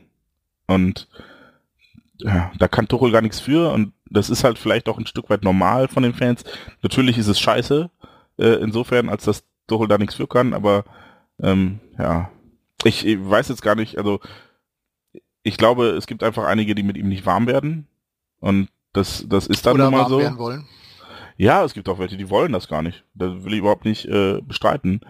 Ähm, das ist halt doof, aber äh, da, da sagte ich ja eben schon, mir gehen halt immer diese Extreme auf den Senkel und da müsste einfach jeder mal so ein bisschen seinen Stolz runterschlucken. So, sowohl diejenigen, die äh, Tuchel zum sakrosanten äh, Messias erklären, als auch diejenigen, die sagen, Tuchel ist äh, das, die Wurzel allen Übels beim BVB. Ähm, da, da muss man einfach mal gucken, hey, wir, wir müssen jetzt hier mal an einem Strang ziehen und äh, wir wollen alle, dass der BVB erfolgreichen Fußball spielt. Und ähm, ich glaube, erfolgreichen Fußball spielen, dafür ist Tuchel in der Tat einer, ein, ein fähiger Trainer. Ob er jetzt dann der Buddy wird von Watzke und mit Fans in der Kneipe Skat spielt, das vielleicht eher nicht. Aber das sind dann Abstriche, die man, die man hinnehmen muss. Ja, Thema Erwartungshaltung hatten wir ja auch schon mal ähm, separat diskutiert. Ich finde, du hast es eigentlich nochmal ganz gut zusammengefasst. Ähm, der gute Payne bei Twitter schreibt noch, ich werfe mal noch das Thema die Haltung Watzkes, äh, Schrägstrich des BVB zu den Ultras in den Raum. Watzke verteidigt die Ultras vor dem Wolfsburg-Spiel, stieß dann aber das Bütchen, was ja jetzt äh, beim Spiel gegen Ingolstadt zum ersten Mal war. Und dann gab's, spricht er noch die 88 Stadionverbote an und weitere eventuelle Konsequenzen. Ähm, ja, diese ganze Stießung des Bütchens-Sache, muss ich sagen, mh, mm, ist auch wieder schwer zu bewerten. Also das ist natürlich schon irgendwie Aktionismus, um dann nach außen zu zeigen, dass, dass man den Ultras jetzt ihre Privilegien entzieht oder sowas ich weiß nicht, ob man sich von BVB-Seite da wieder irgendwie, ob man sich da wirklich viel von erhofft oder sowas. Oder dass man den, also was da jetzt genau die Absicht hinter ist, erschließt sich mir nicht. Ich glaube, es ist mehr so nach außen zu zeigen, hier, jetzt haben wir mal wieder was gemacht und irgendwas muss man ja auch nach diesem ganzen medialen Hype, der ja zumindest zum Glück ähm, ja deutlich runtergegangen ist und, und es ist wieder ruhiger um den BVB geworden, aber nichtsdestotrotz ist es immer noch so eine kleine Drucksituation, die der BVB hatte und ja, jetzt das Bötchen zu schließen, ist dann halt, ne, also man mag es aktionistisch finden, aber irgendwas muss der BVB auch machen, würde ich auf der anderen Seite fast sagen. Und es ist ja jetzt auch kein Welt und also ist klar ist das scheiße oder, oder, doof, wenn das Bütchen zu ist und, und, und man diesen Anlaufpunkt da nicht mehr hat. Aber es ist ja jetzt auch nicht so der Weltuntergang. Man hat ja recht schnell sogar eine Alternative gefunden von, von, von Seiten TUs, wo, wo man jetzt hingehen kann, wenn man die Sachen machen will, die man sonst am Bildchen macht. Ähm, ja, wird auf kurz oder lang, also ich weiß auch gar nicht, ob das jetzt zeitlich befristet ist, diese Sperre oder die, diese Schließung, dass die, sonst würde ich vermuten, dass das bald spätestens zur nächsten Saison oder was auch, was auch immer dann halt auch irgendwann wieder aufgemacht wird und ja, weiß ich nicht. Und, und über, um da generell diese, diese Haltung Watzkes gegen oder gegen mit BVB Ultras zu reden, weiß ich auch nicht, ob ich da ja, der komplett richtige Ansprechpartner für bin. Ähm, das wären so meine ersten Gedanken. Wie habt ihr das mitgekriegt und, und, und wahrgenommen, Jens? Ja, also was, was diesen äh, quasi Aktionismus, äh, den du beschrieben hast, angeht, da würde ich dir sogar recht geben. Ich würde es jetzt nicht unbedingt Aktionismus nennen, denn Aktionismus ist immer so ein bisschen äh, blind und irgendwas tun und ähm, ja, ich glaube, dass da sehr, sehr, sehr, sehr, sehr viel Druck auf diesem Kessel war und ich glaube, dass äh, wir nur sehr wenig davon mitbekommen haben. Ja, aber wenn der Bundesinnenminister sich über ein Fußballspiel äußert, dann kann man sich vorstellen, dass da, dass es da um mehr geht als nur äh, ja so ein bisschen ja, auf die Finger klopfen. Und da, dahingehend finde ich dann ähm, ja fast schon fast schon elegant gelöst, zu sagen, okay, wir nehmen den die Privilegien weg, die am wenigsten wehtun, und äh, dann stehen sie halt darum, ohne dass das Bütchen auf ist. Ja, das hätte deutlich schlimmer treffen können und von allem, was ich so gehört habe, hätte, waren da auch deutlich schlimmere Vorschläge in der, in der Verlosung. Ähm, von daher glaube ich, dass das in der Tat, dass Watzke da schon noch versucht, äh, einen, einen Weg zu gehen, mit dem alle irgendwie leben können, denn äh, das ist einfach eine politische Sache und ähm, da können wir vielleicht auch noch mal so ein bisschen über die Tribünensperre reden, ähm, weil da gab es halt auch auch viel Kritik äh, dann auch auf, aus der aktiven Fanszene, dass der BVB sich nicht dagegen aufgelehnt hat. Ähm, und ich kann das per se voll und ganz verstehen und ich glaube, ähm, der BVB hat das, so wie er es gemacht hat, auch schon ja fast so gut gemacht, wie man das in der Situation machen konnte. Denn der BVB hat klipp und klar gesagt, wir, wir akzeptieren diese Strafe jetzt ähm, nicht aus Überzeugung und nicht, weil wir glauben, dass es richtig ist, sondern wir sind klipp und klar der Meinung, dass es falsch ist, diese Leute zu bestrafen, aber wir wollen, dass endlich Ruhe auf den Kessel kommt. Und ich glaube, das ist genau das, worum es ging. Ja, da war so viel Druck drauf, dass der BVB einfach nicht in der Position war, zu sagen, ey, yo, wir akzeptieren diese Strafe nicht. Denn man muss sich auch nochmal vor Augen halten, dass der DFB da sich so eine hanebüchene Scheiße zusammengereimt hat, um diese Tribünensperre irgendwie durchzudrücken. Ja, da wurden ja dann letzten Endes Banner aus dem Hinspiel in Leipzig rausgesucht und wir haben ja einen Fotografen vor Ort und wir haben wirklich intern mal gesucht. Wir haben geguckt, welches Banner denn gemeint sein könnte, denn es gab, da die aktive Fanszene nicht vor Ort war, keine beleidigenden Banner. Ja, es gab ein, ein Banner, das war Brinkhoff statt Brause. Wow. Das ist, da muss der DFB definitiv eine Strafe für. Also, der ja, also ich glaube, äh, Sepp von uns, vom Amateurfunk, hat sogar dem DFB eine E-Mail geschrieben und gefragt, hey, ähm, können Sie mir vielleicht mal sagen, welches Banner das war, das da jetzt sanktioniert wurde vom Hinspiel in Leipzig? Und die Antwort des DFB war nur irgendwas von wegen, ja, ähm, wir möchten diese Inhalte jetzt nicht wiedergeben, diese beleidigenden Inhalte. Ja, können Sie mir denn ein Foto schicken? Nee, äh, wir werden uns dazu nicht weiter, weiter äußern. Da hat der DFB einfach jeden Scheiß zusammengekratzt, den er irgendwie zusammenkratzen konnte, um etwas zu bestrafen, was er nicht bestrafen kann. Denn der DFB hat auch gesagt, diese Strafe betrifft nicht das, was vor dem Stadion passiert ist. Und darum ging es eigentlich. Und ich glaube, das war halt das Problem. Das, was vor dem Stadion passiert ist, ist halt einfach absolute Scheiße gewesen. Nicht, weil es Frauen und Kinder getroffen hat, sondern generell. Das ist einfach, hat, glaube ich, sämtliche Rahmen verlassen und war auch ähm, von, von dem Großteil der Leute, die dann da Opfer wurden, total unerwartet. Ähm, das ist das Problem und der DFB wollte das bestrafen und der BVB hatte halt aufgrund dieser Vorkommnisse und aufgrund dieses medialen Echos, was, was da entstanden ist und des Drucks, der dann auch über das Innenministerium zum Beispiel gekommen ist. Und das muss man sich einfach nochmal vor Augen halten. Ja, wir reden hier nicht davon, ähm, dass der Polizeipräsident in Dortmund gesagt hat oder äh, Rainer Wendt ist kein echter Polizist, irgendwas, die die Fresse aufgemacht hat, sondern der Bundesinnenminister hat sich zu einem Fußballspiel geäußert. Und dann weiß, kann man sich ungefähr vorstellen, was für ein Druck drauf ist. Und deshalb war der BVB da nicht in der Situation zu sagen, nee, DFB, fickt euch, wir nehmen eure Strafe nicht an, sondern der, DF äh, der BVB musste sehr zähneknirschend sagen, okay, wir machen das jetzt, damit endlich Ruhe ist, aber prinzipiell ist das scheiße. Und ich fürchte, besser ging es einfach nicht in der Situation. Ähm, und deshalb glaube ich schon, dass Watzke da vielleicht auch, auch beim BVB intern noch einer der wenigen ist, die wirklich daran, der wirklich daran interessiert ist, ähm, ja, äh, den Ultras so wenig Schaden wie möglich zuzufügen, äh, während er halt trotzdem irgendwie auf der anderen Seite Druck hat und ähm, politisch handeln muss und die Gegenseite äh, davon überzeugen muss, dass da, dass, dass er das Heft noch in der Hand hat und dass er seine Leute unter Kontrolle hat und dass, dass er das halt auch nicht einfach toleriert, wenn äh, Menschen verletzt werden oder mit, mit Gegenständen beworfen werden oder wie auch immer. Und ich, deshalb finde ich halt dieses, der krasse Widerspruch zwischen A und B äh, ist halt kein so krasser Widerspruch, sondern äh, Politik, so doof das klingt. Also da muss man halt auch mal sagen, die Leute sind alle in Ordnung und ich lasse nichts auf die kommen und ihnen trotzdem einen auf den Hintern geben, weil einem jemand zuguckt. So, das ist halt so wie wenn, weiß ich nicht, du äh, zu Hause dumme Witze reißt und öffentlich dann dich benehmen kannst. So ungefähr musst du dir das vorstellen. Das ändert aber nichts daran, wie du als Mensch bist. Ich hoffe, ich habe das jetzt einigermaßen verständlich so erklärt, wie ich es denke. Danke. Ja, und auch sehr ausführlich. Ich habe da wenig hinzuzufügen. Volker, du noch?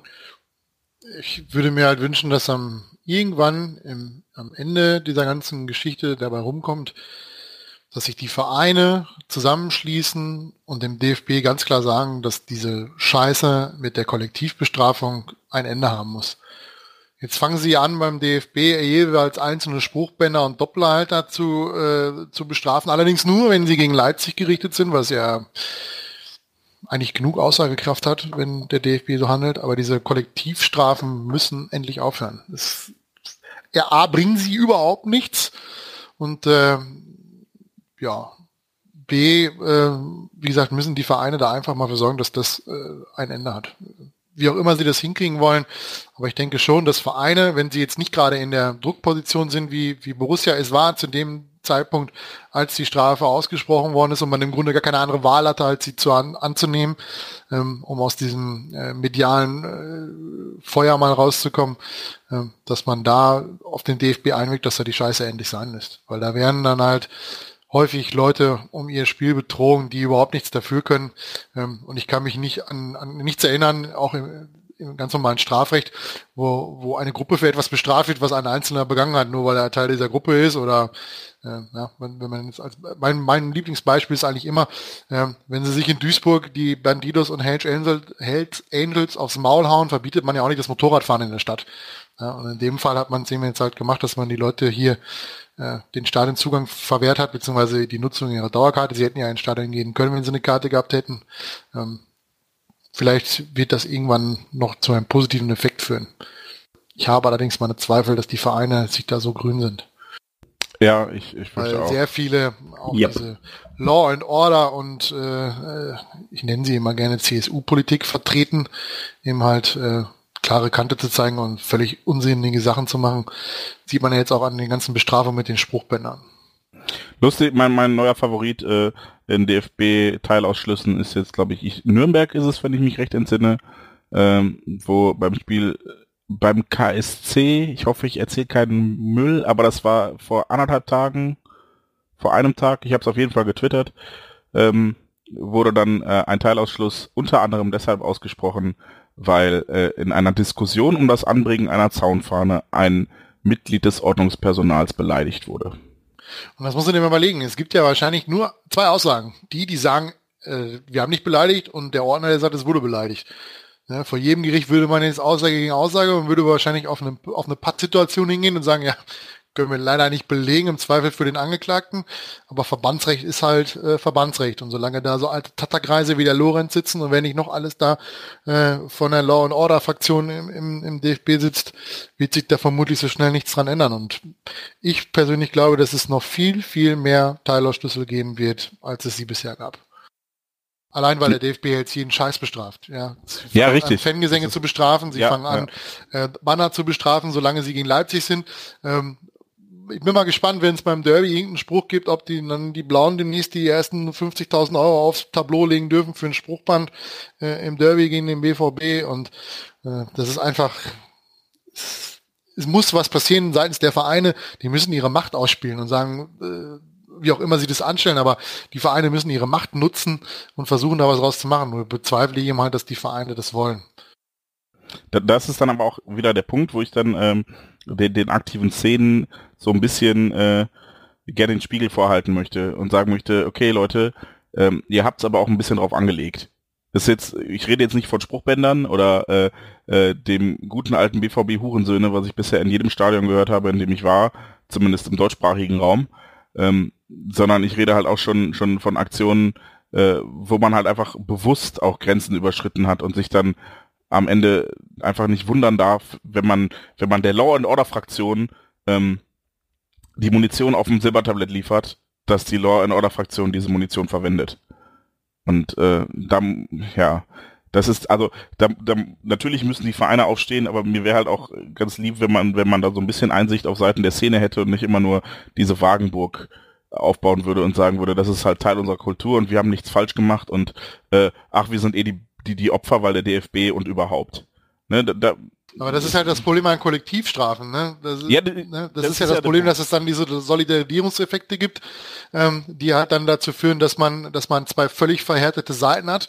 Ja, die Pyrotechnik-Diskussion ist ja das gleiche Thema. Du hast auf den einen die Leute, die das total toll finden, und auf der anderen Seite äh, die Leute, die äh, dann noch dafür plädieren, vielleicht mit dem DFB nochmal zu reden. Und dann hast du die Leute, die sagen, auf keinen Fall, die haben uns damals schon verarscht, denen kannst du nicht vertrauen.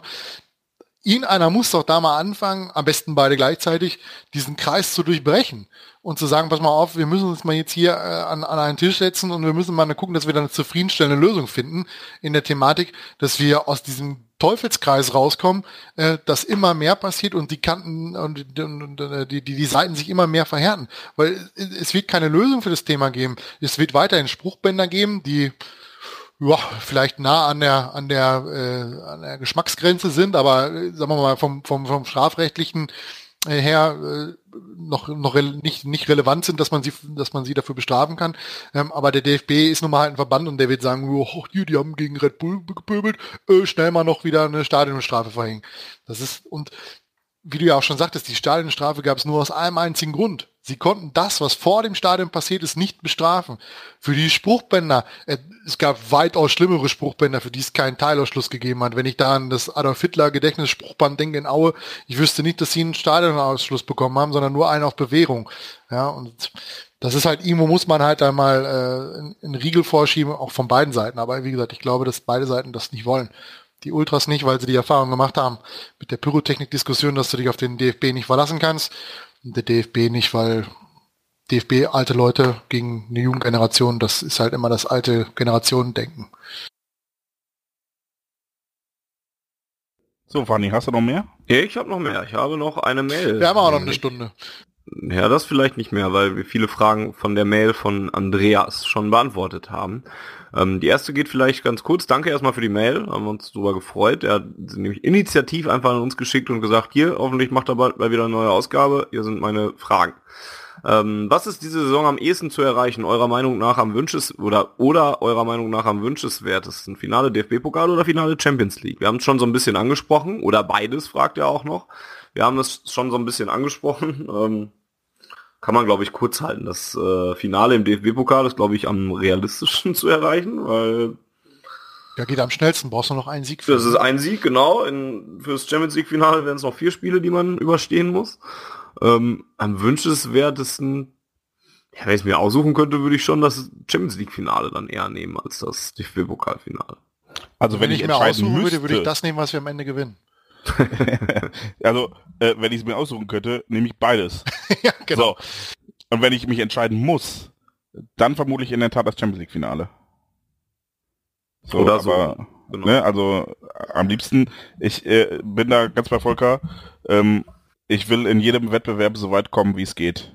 Ja, so, das will ich auch. Wenn der, der Pokal am Ende ist, dann der Pokal. Aber natürlich ist das Champions League Ding natürlich ist halt einfach die Krone Europas, ne? Und ich meine, ist jetzt 20 Jahre her, dass wir die das letzte Mal auf dem Kopf hatten. Also wird es Zeit, dass wir mal wieder dran sind. Das wäre schon geil, ne? Genau 20, also 20 Jahre und fünf Tage nach dem Champions League Finale 1997 das Ding nochmal zu gewinnen. Das Solange die Blauen dann nicht gleichzeitig die Europa Doch, League gewinnen. Genau das wäre, das wäre richtig lustig, wenn die sich wieder für die Größten halten und eine Woche richtig feiern, ey, wir sind die geilsten, ey, 20 Jahre Eurofighter und so. Und dann kommen wir und gewinnen die Champions League und dann können wir wieder sagen, ja, es reicht aber nicht. Um im Revier sind wir halt immer noch mindestens immer eine Klasse besser als ihr. Ähm, wir haben es euch wieder bewiesen. Ja. Aber es wird nicht passieren. Also ich, ich glaube Champions League. Ich, ich hoffe vor allen Dingen auch, dass die Euroleague nicht passiert. Das hoffe ich ja, auch. Das ist meine allergrößte Befürchtung. Mhm. Also ich traue eigentlich nur zwei Vereinen zu, die Blau noch aufzuhalten. Das ist Manchester United und Olympique Lyon. Aber bei United kommt es halt auch immer darauf an, ob sie es wollen. Ne? Ich hoffe da sehr auf Henrik Mkhitaryan, dass er uns das noch erspart. Und Ibrahimovic. Ähm, Andreas fragt noch nach äh, Götze, über den wir geredet haben, und nach Personalien, über die wir auch ausführlich gesprochen haben. Aber er wirft noch eine letzte Frage auf. Marcel Schmelzer war vor dem Spiel gegen Lotte zwei Spiele lang nur Reservist. Ist er schon dauerhaft durch Guerrero zu ersetzen, beziehungsweise ist er durch seinen Linksfuß zu stark limitiert, so wie ihr es, also schwarzgelb.de hatte einen Artikel am 23.02., den er dann noch anführt, ähm, wie wir es da beschreiben.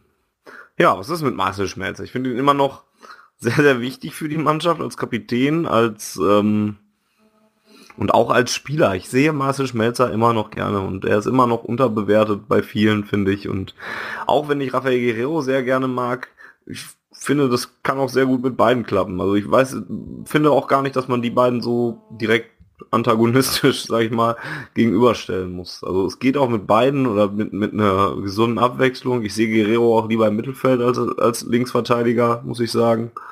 Ähm, und, und sehe nicht unbedingt, sich da entscheiden zu müssen. Aber das könnt ihr natürlich anders sehen.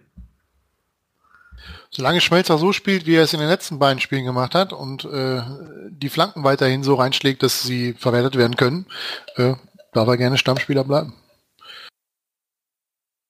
Das unterschreibe ich. Ja, ganz grundsätzlich äh, finde ich ganz lustig, wir hatten diese Diskussion am Anfang der Saison schon mal mit einem Herrn Pulisic, der nämlich gegen Mainz und im Pokal in nicht gespielt hat. Ja, und da weiß ich noch ganz genau, dass wir die Frage hatten, ob für Pulisic überhaupt noch eine Chance besteht. Danach kam er rein und äh, nach dem Spiel in Leipzig hat dann, glaube ich, das Heimspiel zu Hause war dann Darmstadt, wie auch immer. Und dann war er dann auf jeden Fall mit dabei, hat, glaube ich, ein Tor vorbereitet oder ein Tor erzielt und hat dann relativ häufig gespielt. Ähm, ich glaube einfach, dass man sich auch bei der Kadergröße, die wir haben, auch mal damit abfinden muss, dass, dass selbst Spieler, die man eigentlich für Stammspieler hält oder die man, die auch von der Beliebtheitsskala relativ weit oben stehen, auch einfach mal zwei Spiele lang nicht spielen. Ja, ich kann mir auch vorstellen, dass irgendwann die, die Phase kommt, wo auch einfach mal äh, Usman Dembele zwei Spiele auf der Bank sitzt oder so, weil man einfach äh, andere Spieler hat, die, die, die frischer sind, die fitter sind und die man dann ins, ins Spiel bringt und die halt auch ein gutes Spiel machen. Von daher, ich, ich, ich glaube, dass das bisweilen immer so ein bisschen überbewertet wird, wenn man, äh, wenn man einen Spieler, den man als Stammspieler ansieht, äh, zwei Spiele draußen bleibt. Ja, dann würde ich mich da auch einfach mal anschließen. Mit dem, was ich noch gesagt habe. Möchte Jens noch was ergänzen? Don Miquel hat ein Tor geschossen. Bei der spanischen U21. Aber äh, Stimmt. Ja. Marcel Schmelzer, ähm, nee, ich, ich sehe das wie ihr, man muss das, also es gibt gar nicht dieses Entweder-Oder-Ding, hast du halt, glaube ich, in einem Fußballteam nicht. Und gerade nicht, wenn du, so wie wir, dann äh, nicht 35 Spiele im Jahr machst, sondern irgendwo in Richtung 50. Ja, dann brauchst du in der Tat auch mal Leute, die du äh, mal zwei Spiele draußen sitzen lassen kannst, ohne dass du dann davon ausgehst, dass direkt die, ihre Zeit abgelaufen ist. Sonst läuft so wie bei Leipzig, wo, wo sich Hasenhüttel nach Bremen hinstellt und sagt, ja, die Doppelbelastung, Dreifachbelastung ist einfach zu groß bei uns. Die Spieler sind schon ein bisschen platt nach 26 Pflichtspielen in der Saison. Welche Doppelbelastung denn? Ja, yeah. genau.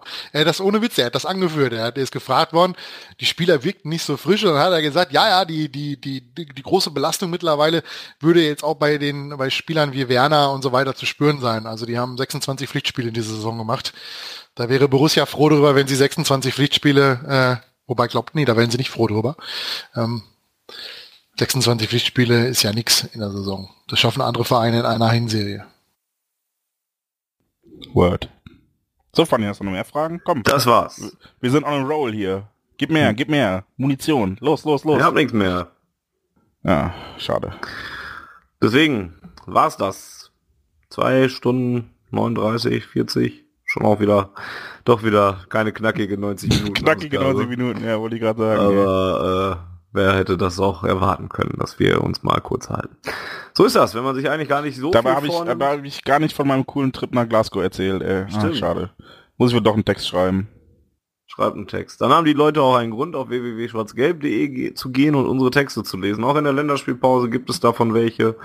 Ähm, ansonsten äh, haben wir euch am Anfang der Ausgabe schon gesagt, was ihr sonst noch für uns tun könnt. Ähm, wir können es gerne nochmal wiederholen, finde ich.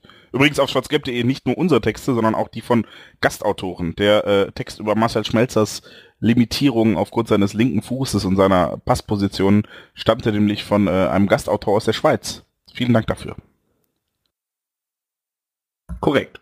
Ähm, ja, wir können es nochmal erwähnen. Ed auf Ohren bei Twitter, ähm, gerne mit äh, Feedback und Kommentaren zur Sendung. Ähm, podcast.schwarzgelb.de, hinterlasst ein Abo bei iTunes, bewertet uns bei iTunes, erzählt euren Freunden von auf Ohren, damit sie es auch anhören.